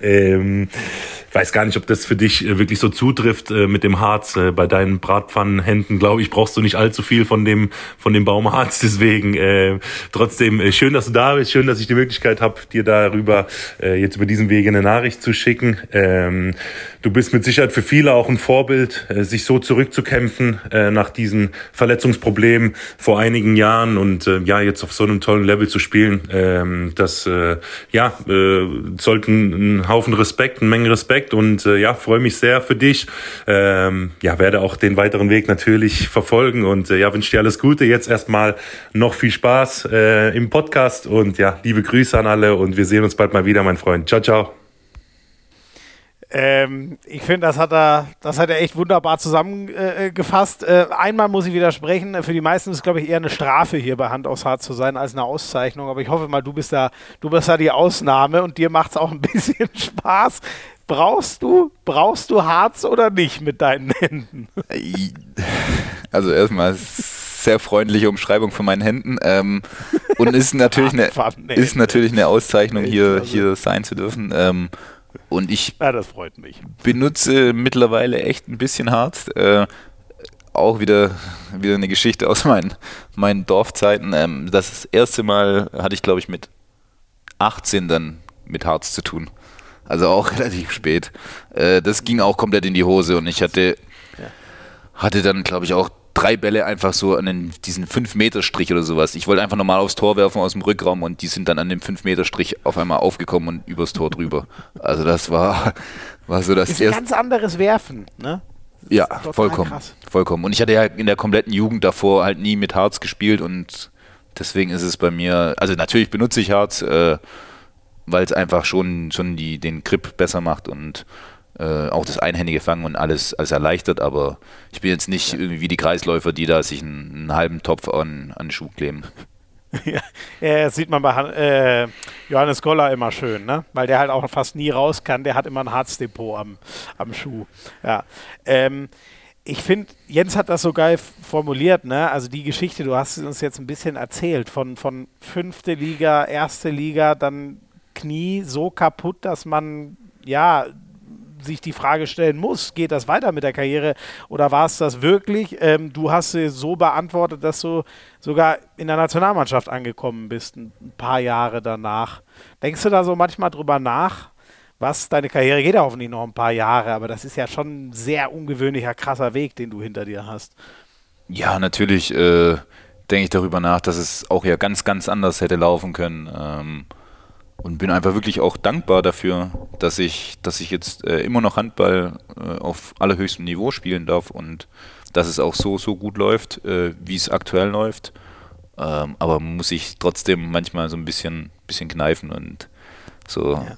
und, und staunt einfach, was, was da alles möglich war noch, ja, nach der, ja. nach den ganzen Unwägbarkeiten. Du warst, ähm, da warst du noch in, in, in Portugal, äh, Herbst 2021. Gegen Portugal hast du dann dein Debüt gefeiert. Wie war denn das als, äh, ich weiß, hat, klingelt da irgendwann mal das Handy und dann heißt, sie ist Alfred Gislason, äh, würde ich gerne mal sprechen und einladen? Oder wie funktioniert denn sowas? Äh, Oder wie hat es in deinem Fall funktioniert? Ich wurde ja nachnominiert äh, sogar. Äh, war, meine Verlobte war damals zu Besuch in, in Portugal und wir hatten eigentlich vor die, die freien Tage, weil Spielpause war hatte ich, glaube ich, fünf Tage frei und sie war da und wir wollten uns eigentlich eine schöne Zeit da machen. Äh, und dann hat nachmittags das, das Handy geklingelt und äh, Axel Kromer hatte mich, hatte mich angerufen, dass ich doch mhm. äh, sehr gerne zur Nationalmannschaft dazustoßen könnte und äh, bin dann am nächsten Morgen auch äh, direkt in den Flieger und nach Düsseldorf. Sag mal, deine, deine Verlobte, die muss aber eine Menge mitmachen, so im Rahmen Nationalmannschaft. Urlaub äh. kaputt äh, durch die Stockholmer Nacht. Scheint nicht so ganz einfach zu sein. Äh, ja, bis jetzt ist das noch nicht die, die größte Liebe Nationalmannschaft. Nein. Aber das, das macht sie, äh, also muss ich auch sagen, auch einfach die, die, die beste Unterstützung, die ich mir vorstellen kann und ähm, macht auch so vieles möglich und so vieles so einfach für mich. Deswegen cool. äh, ja, ja. sehr, sehr unterstützend. Und und dann hast du es irgendwie kommen sehen? Wird man, also hat man ein Gefühl oder wird man mal vorgewarnt, ey, die haben dich auf dem Zettel oder hat vielleicht sogar einer mal gesagt, ey, wir beobachten dich? Oder kam das völlig aus dem Nichts, dieser Anruf? Ich hatte ähm, die WM in Ägypten, auf der, da war ich in dieser 36er-Liste, das war so der erste Berührpunkt für mich. Aber da hat ja auch niemand ah, mit mir ja. gesprochen ähm, oder sonst irgendwas. Ich hatte nur dann praktisch aus dem Internet erfahren, ja, dass ich in der 36er-Liste bin, aber das bedeutet ja auch in Anführungszeichen erstmal nichts. Aber das war so dieser erste Überschneidungspunkt mit der, mit der Nationalmannschaft. Äh, und in dem Moment hatte ich es wirklich absolut nicht kommen sehen. So, ich hatte einfach gedacht, ja, ein bisschen freie Zeit und war auch sehr perplex, wer dann da mich gerade anruft, weil man die Nummer ja natürlich nicht eingespeichert hat und mhm, mhm. äh, genau, also es kam wirklich unvorhersehbar für mich. Ja, krass. Und du warst ja auch nie, deine Geschichte so in der Jugend haben wir eben schon ein bisschen aufgearbeitet, nie in der Jugendnationalmannschaft oder so. Ähm, und dann das Krasse ist ja, es war ja nicht irgendwie mal eine Eintagsfliege, mal ausgetestet und ähm, das war's dann, sondern ähm, du warst ein paar Monate später bei der EM, auch wenn sie sehr Corona versaut war aus, aus deutscher Sicht. Ist ja trotzdem wahrscheinlich eine krasse Bestätigung, oder? So ein Turnier mitmachen zu dürfen. Ja, total. Also das, äh, ich glaube, es hat einfach gezeigt, dass diese, diese ganzen Stunden im, in der Reha, dass die sich ausgezahlt haben, die, die Stunden äh, in Portugal, die wir, die wir alle da äh, investiert haben, um, um besten Handball zu spielen, dass sich das alles ausgezahlt hat. Äh, und dann war es einfach wirklich eine, eine Riesenehre und äh, einfach auch die beste Bestätigung, so eine für die EM dann nominiert geworden zu sein. Ja. Ja. Ähm, hast du den, den einen Wirt da nochmal besucht? In, in, den letzten Monaten seitdem? Bis, bis jetzt noch nicht, aber vielleicht, vielleicht mache ich das in ein paar Jahren mal und sage dann, ja, war gar nicht so schlecht für das, dass es nicht mehr geworden ist. Würde ich dir fast, also ich bräuchte, glaube ich, so einen Abschluss mit zwei, drei Leuten, wenn ich wüsste, dass mir so, mich so viele schon, schon abgeschrieben haben. Ähm, und dann, ähm, das war ja, glaube ich, auch schon, also 2022, jetzt zu dieser Saison bist du dann zu, nach Deutschland zurückgekehrt zum BHC. Die Entscheidung ist ja, glaube ich, auch schon ein knappes Jahr davor oder so. In der Regel, das wird ja im Handball sehr früh äh, klar gemacht. Ähm, wie äh, war, da, war dein Ziel irgendwann auch den, den Schritt zurück äh, zu machen? Hat da auch irgendwie dein Berater sondiert oder wie kam der Kontakt zum BAC? Ähm, also mein, mein klares Ziel war einfach schon vor der letzten Saison habe ich äh, mit Magnus äh, gesprochen, habe gesagt, ja, ich war dann, wenn die Saison vorbei ist, vier Jahre in Portugal und ähm, das reicht dann einfach. Ich habe äh, Heimweh. Es war eine unfassbar tolle Zeit bis dahin schon. Es ist ein wunderschönes Land. Es ist hat eine unfassbare Lebensqualität, aber ich hatte einfach, muss ich ehrlich gestehen, Heimweh und äh, habe einfach meine Freunde, meine Familie und meine, meine Verlobte vermisst äh, und es gab halt keine Möglichkeit für das Zusammenleben dort und deswegen habe ich einfach für mich entschieden, äh, nach vier Jahren ist es einfach vorbei, egal wie schön es und wie gut es dort läuft. Ähm, okay. Genau, und die Entscheidung hatte ich ja, wie gesagt, dann praktisch Anfang der Saison schon getroffen und dann hat hatte ich auch einen Beraterwechsel damals. Äh, und dann kam das mit der Nationalmannschaft und das hat natürlich auch ein paar, paar Türen geöffnet. Ähm, cool, cool. Mhm. Und äh, ist das, ähm, das war ja aber noch, ähm, also war vor deinem Debüt ja dann ne, in der Nationalmannschaft, ähm, aber hat es vielleicht geholfen, zum Beispiel auf dieser äh, 36er-Liste da schon gestanden zu haben? Oder war es vielleicht die Champions League oder wo spielt man sich wieder in den Fokus in Deutschland? Ich stelle mir das gar nicht so leicht vor, auch wenn, wir haben darüber geredet, sich Portugal riesig ent entwickelt hat. Weißt du, wo, so, wo das so herkam, dass man dich wieder auf dem Schirm hatte? Tatsächlich war es ja sogar nach dem Debüt erst, äh, dass das alles. Ach so, ach warst du. Ja. Ah, okay, dann, dann dachte ich, da Deswegen, klar. Und, okay, äh, war, aber ich muss. Ach, du bist als Nationalspieler dann. Genau. aber ich muss, muss sagen, äh, trotz allem ist der Cham ist Champions League nicht so sehr im Fokus für die, für die deutschen Vereine, wie man ja, vielleicht ja. von außen das denken könnte. Okay. Mhm, mh. So, also die, die schauen. Aber Nationalspieler holen, das ist dann das einfachere Argument sozusagen, das klingt auch geil, ne? Ja, ich glaube, das ist, das ist schon das bessere Argument einfach für den Verein, um, um das durchzubekommen, ja. ja hast du dann eigentlich, da war ja noch Sebastian Hinze im Amt, aber es war schon klar, dass Jamal Naji kommt. Spricht man dann auch sinnvollerweise direkt mit dem neuen Trainer, oder? Genau. Ich hatte äh, ein Telefonat mit, mit Jamal dann, äh, ich weiß gar nicht, wann das war, aber auch so Oktober, November. Nee, muss ja November gewesen sein. Dann im November mit ihm äh, und nicht mit Sebastian Hinze, den kenne ich nur aus Erzählungen sozusagen. Okay, okay. Und Jamal aber, äh, ich hatte ihn, das Glück, ihn auch schon mal hier zu Gast zu haben. Wir haben uns das erste Mal in Essen kurz unterhalten. Mit dem wird man aber auch sehr schnell warm, ne? Das ist ja, aber ein cooler Typ. Vollkommen. Also äh, und sehr akribisch äh, im Arbeiten und hat mir auch in dem, in dem ersten Telefonat schon äh, mitgegeben, dass ich an meinem Rückzug arbeiten darf und soll. Ui, gab schon Hausaufgaben. Ja, geil. So, so kann ich ihn mir auch vorstellen. Sehr, sehr schön.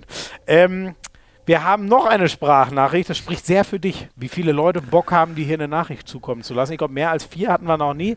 Und diesmal ist es noch dein BHC-Zimmernachbar. Ja, hier ist Arno Gunnarsson von äh, Bergischen HC. Ihr wollt, dass ich über GB Mbenge spreche. Ja, er ist einfach sehr guter und einfacher Zimmerpartner, muss ich sagen. Äh, es gibt eigentlich nie Probleme bei uns. Nur wenn der Oberkörper frei ist, dann fühle ich mich nicht so gut. Er hat schon, er hat schon viel weniger Körperfett als ich. Und wir sagen immer, das ist schon Genetik. Ja, manchmal ist Gibi zu viel PC für mich, politically correct. Äh, sonst ist er ein sehr ruhiger Typ und wirklich, wirklich guter Mensch. Ja, das ist, was ich äh, über Gibi sprechen kann. Einfach, ja, sehr guter, guter Typ.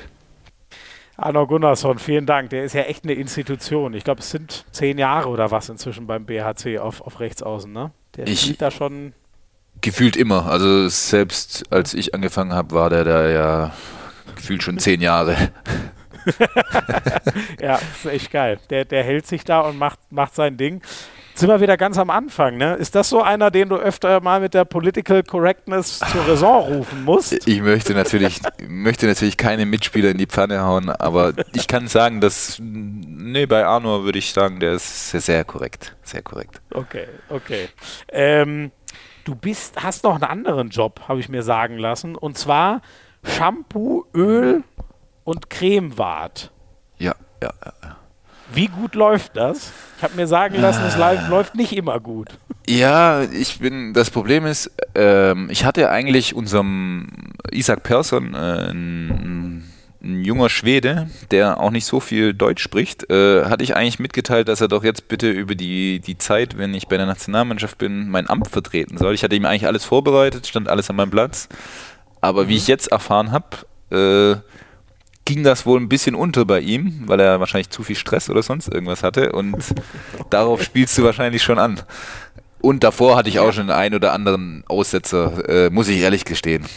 Muss ich mir ja, selbst sag mal, anzeigen. Ich, ich, war die Geschichte mit Person wusste ich jetzt noch gar nicht. Okay, ich habe mir ja. sagen lassen, äh, du hast ein bisschen zu viel Geld rausgeschlagen. Ah, okay, ja gut. Das, das äh, also ich, ich wollte natürlich nur was Gutes tun für die Jungs äh, und habe glaube ich, äh, ich will keine, keine Marke nennen, aber so um die 1,70 pro, pro Shampoo. Flasche ausgegeben und das wurde dann von unserem von unserem Kassenwart direkt moniert, dass das doch ein bisschen zu teuer ist und du weißt wir, aber 1,70, das ist doch nicht viel, oder? Ich, ich dachte auch und vor allem ich dachte, ich, ich hole lieber ein Qualitätsprodukt für die für die äh, für die Mannschaft.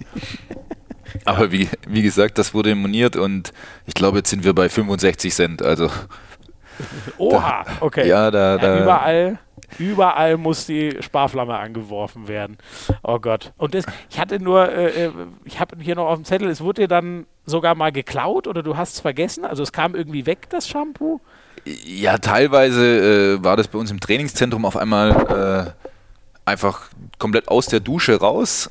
Und muss ich ehrlich sagen, das hört sich nach einer echt sehr schlechten Lüge an, aber ich, ich war es wirklich nicht. Und ich habe auch nicht vergessen, da Duschgel nachzukaufen. Aber man muss, es trainieren auch noch andere Mannschaften bei uns äh, im Trainingszentrum und benutzen, benutzen unsere Dusche. Deswegen schiebe ich da die Schuld von mir und habe ein reines Gewissen da muss mal der Mannschaftsdetektiv ran. Ich weiß nicht, wer den Posten inne hat beim, beim BHC. Vielleicht kannst, vielleicht kannst du das ja ab nächstem Jahr bei uns machen. oh Gott, das wollt ihr, glaube ich, nicht. Dass ich da immer euch auf die Finger schaue oder, oder in, im, im Training vorbeischaue.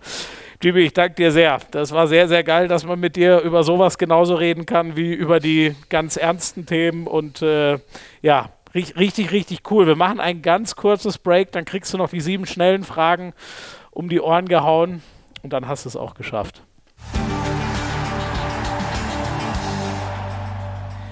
Also ich hoffe mal, ich spreche ihn richtig, wenn ich Jibril Mbenge sage, oder? Ja, alles gut. Also, weil es, es, gab schon alles.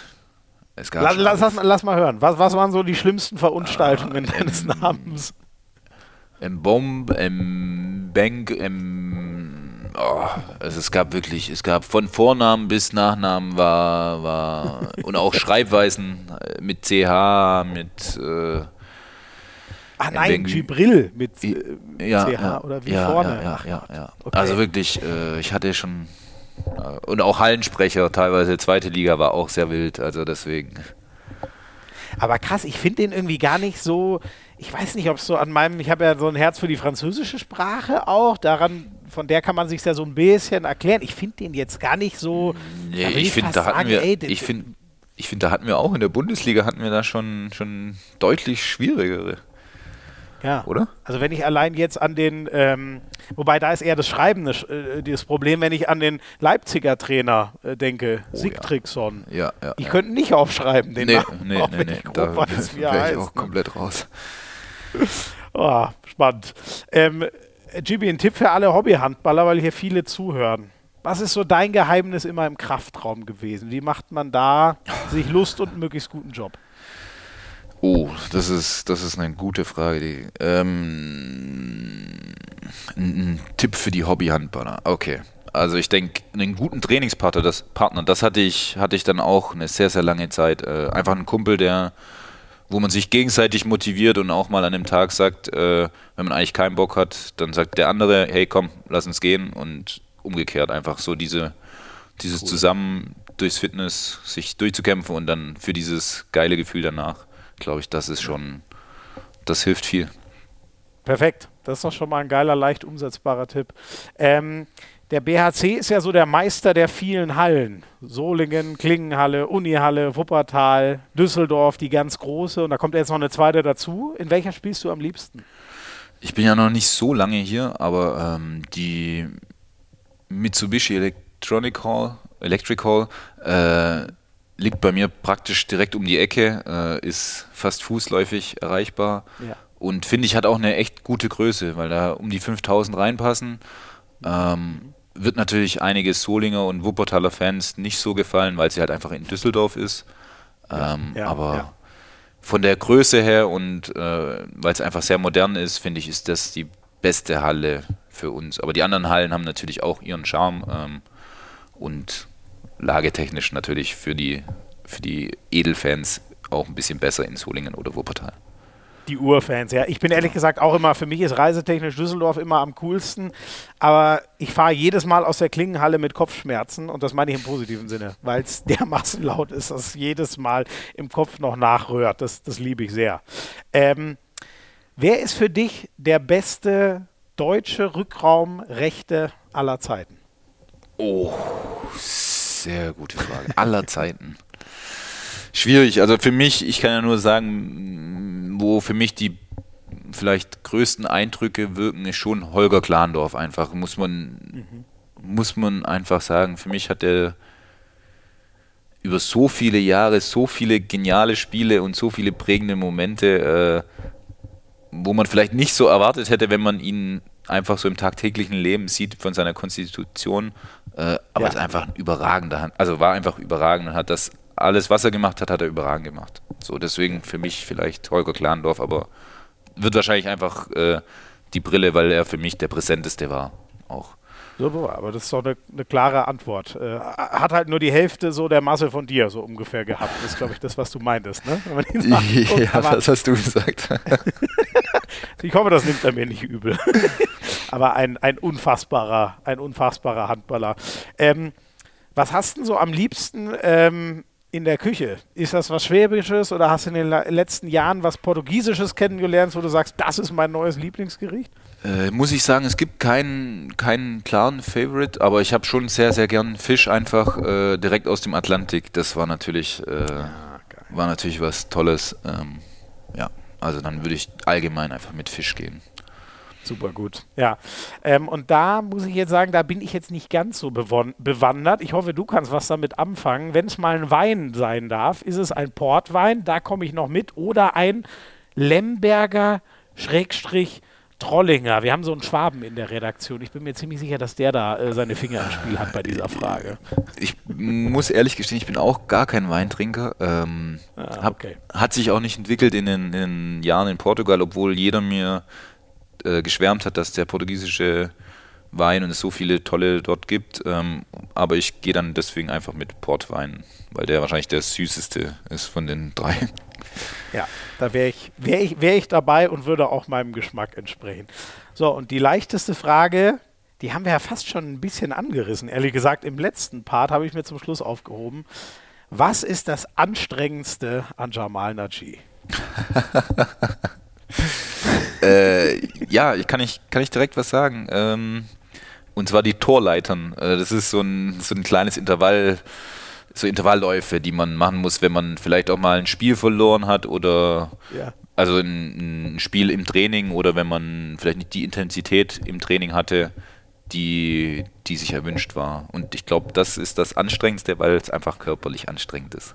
Okay, okay. Das ist quasi die kleine Strafaufgabe, die er dann immer hat. Genau. Du, dann habe ich nur noch die obligatorische Abschlussfrage, die wir hier jedem stellen. Wen würdest du uns als Gast mal empfehlen? Wer hat was zu erzählen aus dem Handball oder auch jemand, der sich für Handball interessiert?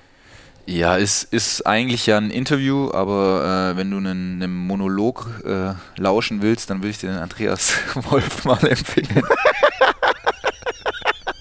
Du, ich will hier nicht viel reden. Ich bin froh, wenn einer viel erzählt. Ja, also eine Stunde 40, glaube ich, haben wir jetzt plus minus und äh, ja. also da muss er auf jeden Fall eine große Speicherkarte mit verschicken. Okay, bei ihm dann drei Fragen, drei Stunden. So, so ungefähr. Kann ich mir das plus, vorstellen? Minus, plus minus. Geil.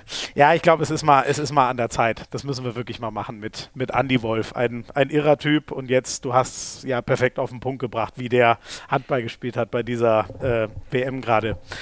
Jibi, ich danke dir sehr. Wirklich, richtig, richtig geil, hat richtig Spaß gemacht. Ähm, jetzt äh, entlasse ich dich in den Abend, den du dann hoffentlich mit deiner Verlobten hast. Da hast du ja ein bisschen noch was gut zu machen aus Stockholm, wenn das bei mir richtig geblieben ist tatsächlich gar nicht da, weil sie musste arbeiten, aber das machen wir, ah, mache ich okay. wieder weg. Ah, mache ich wieder weg. Die ist schon, die ist schon wieder auf, äh, auf, auf Reisen oder zumindest für, für der Zone dann unterwegs, alles klar. Mein Lieber, tausend Dank dir. Ich danke euch fürs Zuhören. Ähm, und äh, oh Mensch, jetzt habe ich noch eins vergessen, ich Idiot. Jetzt muss ich doch noch eine hinterher schieben. Es gibt ja jetzt dann, das habt ihr ganz zu Anfang dieser Folge gehört, einen neuen Fantasy Manager im Handball.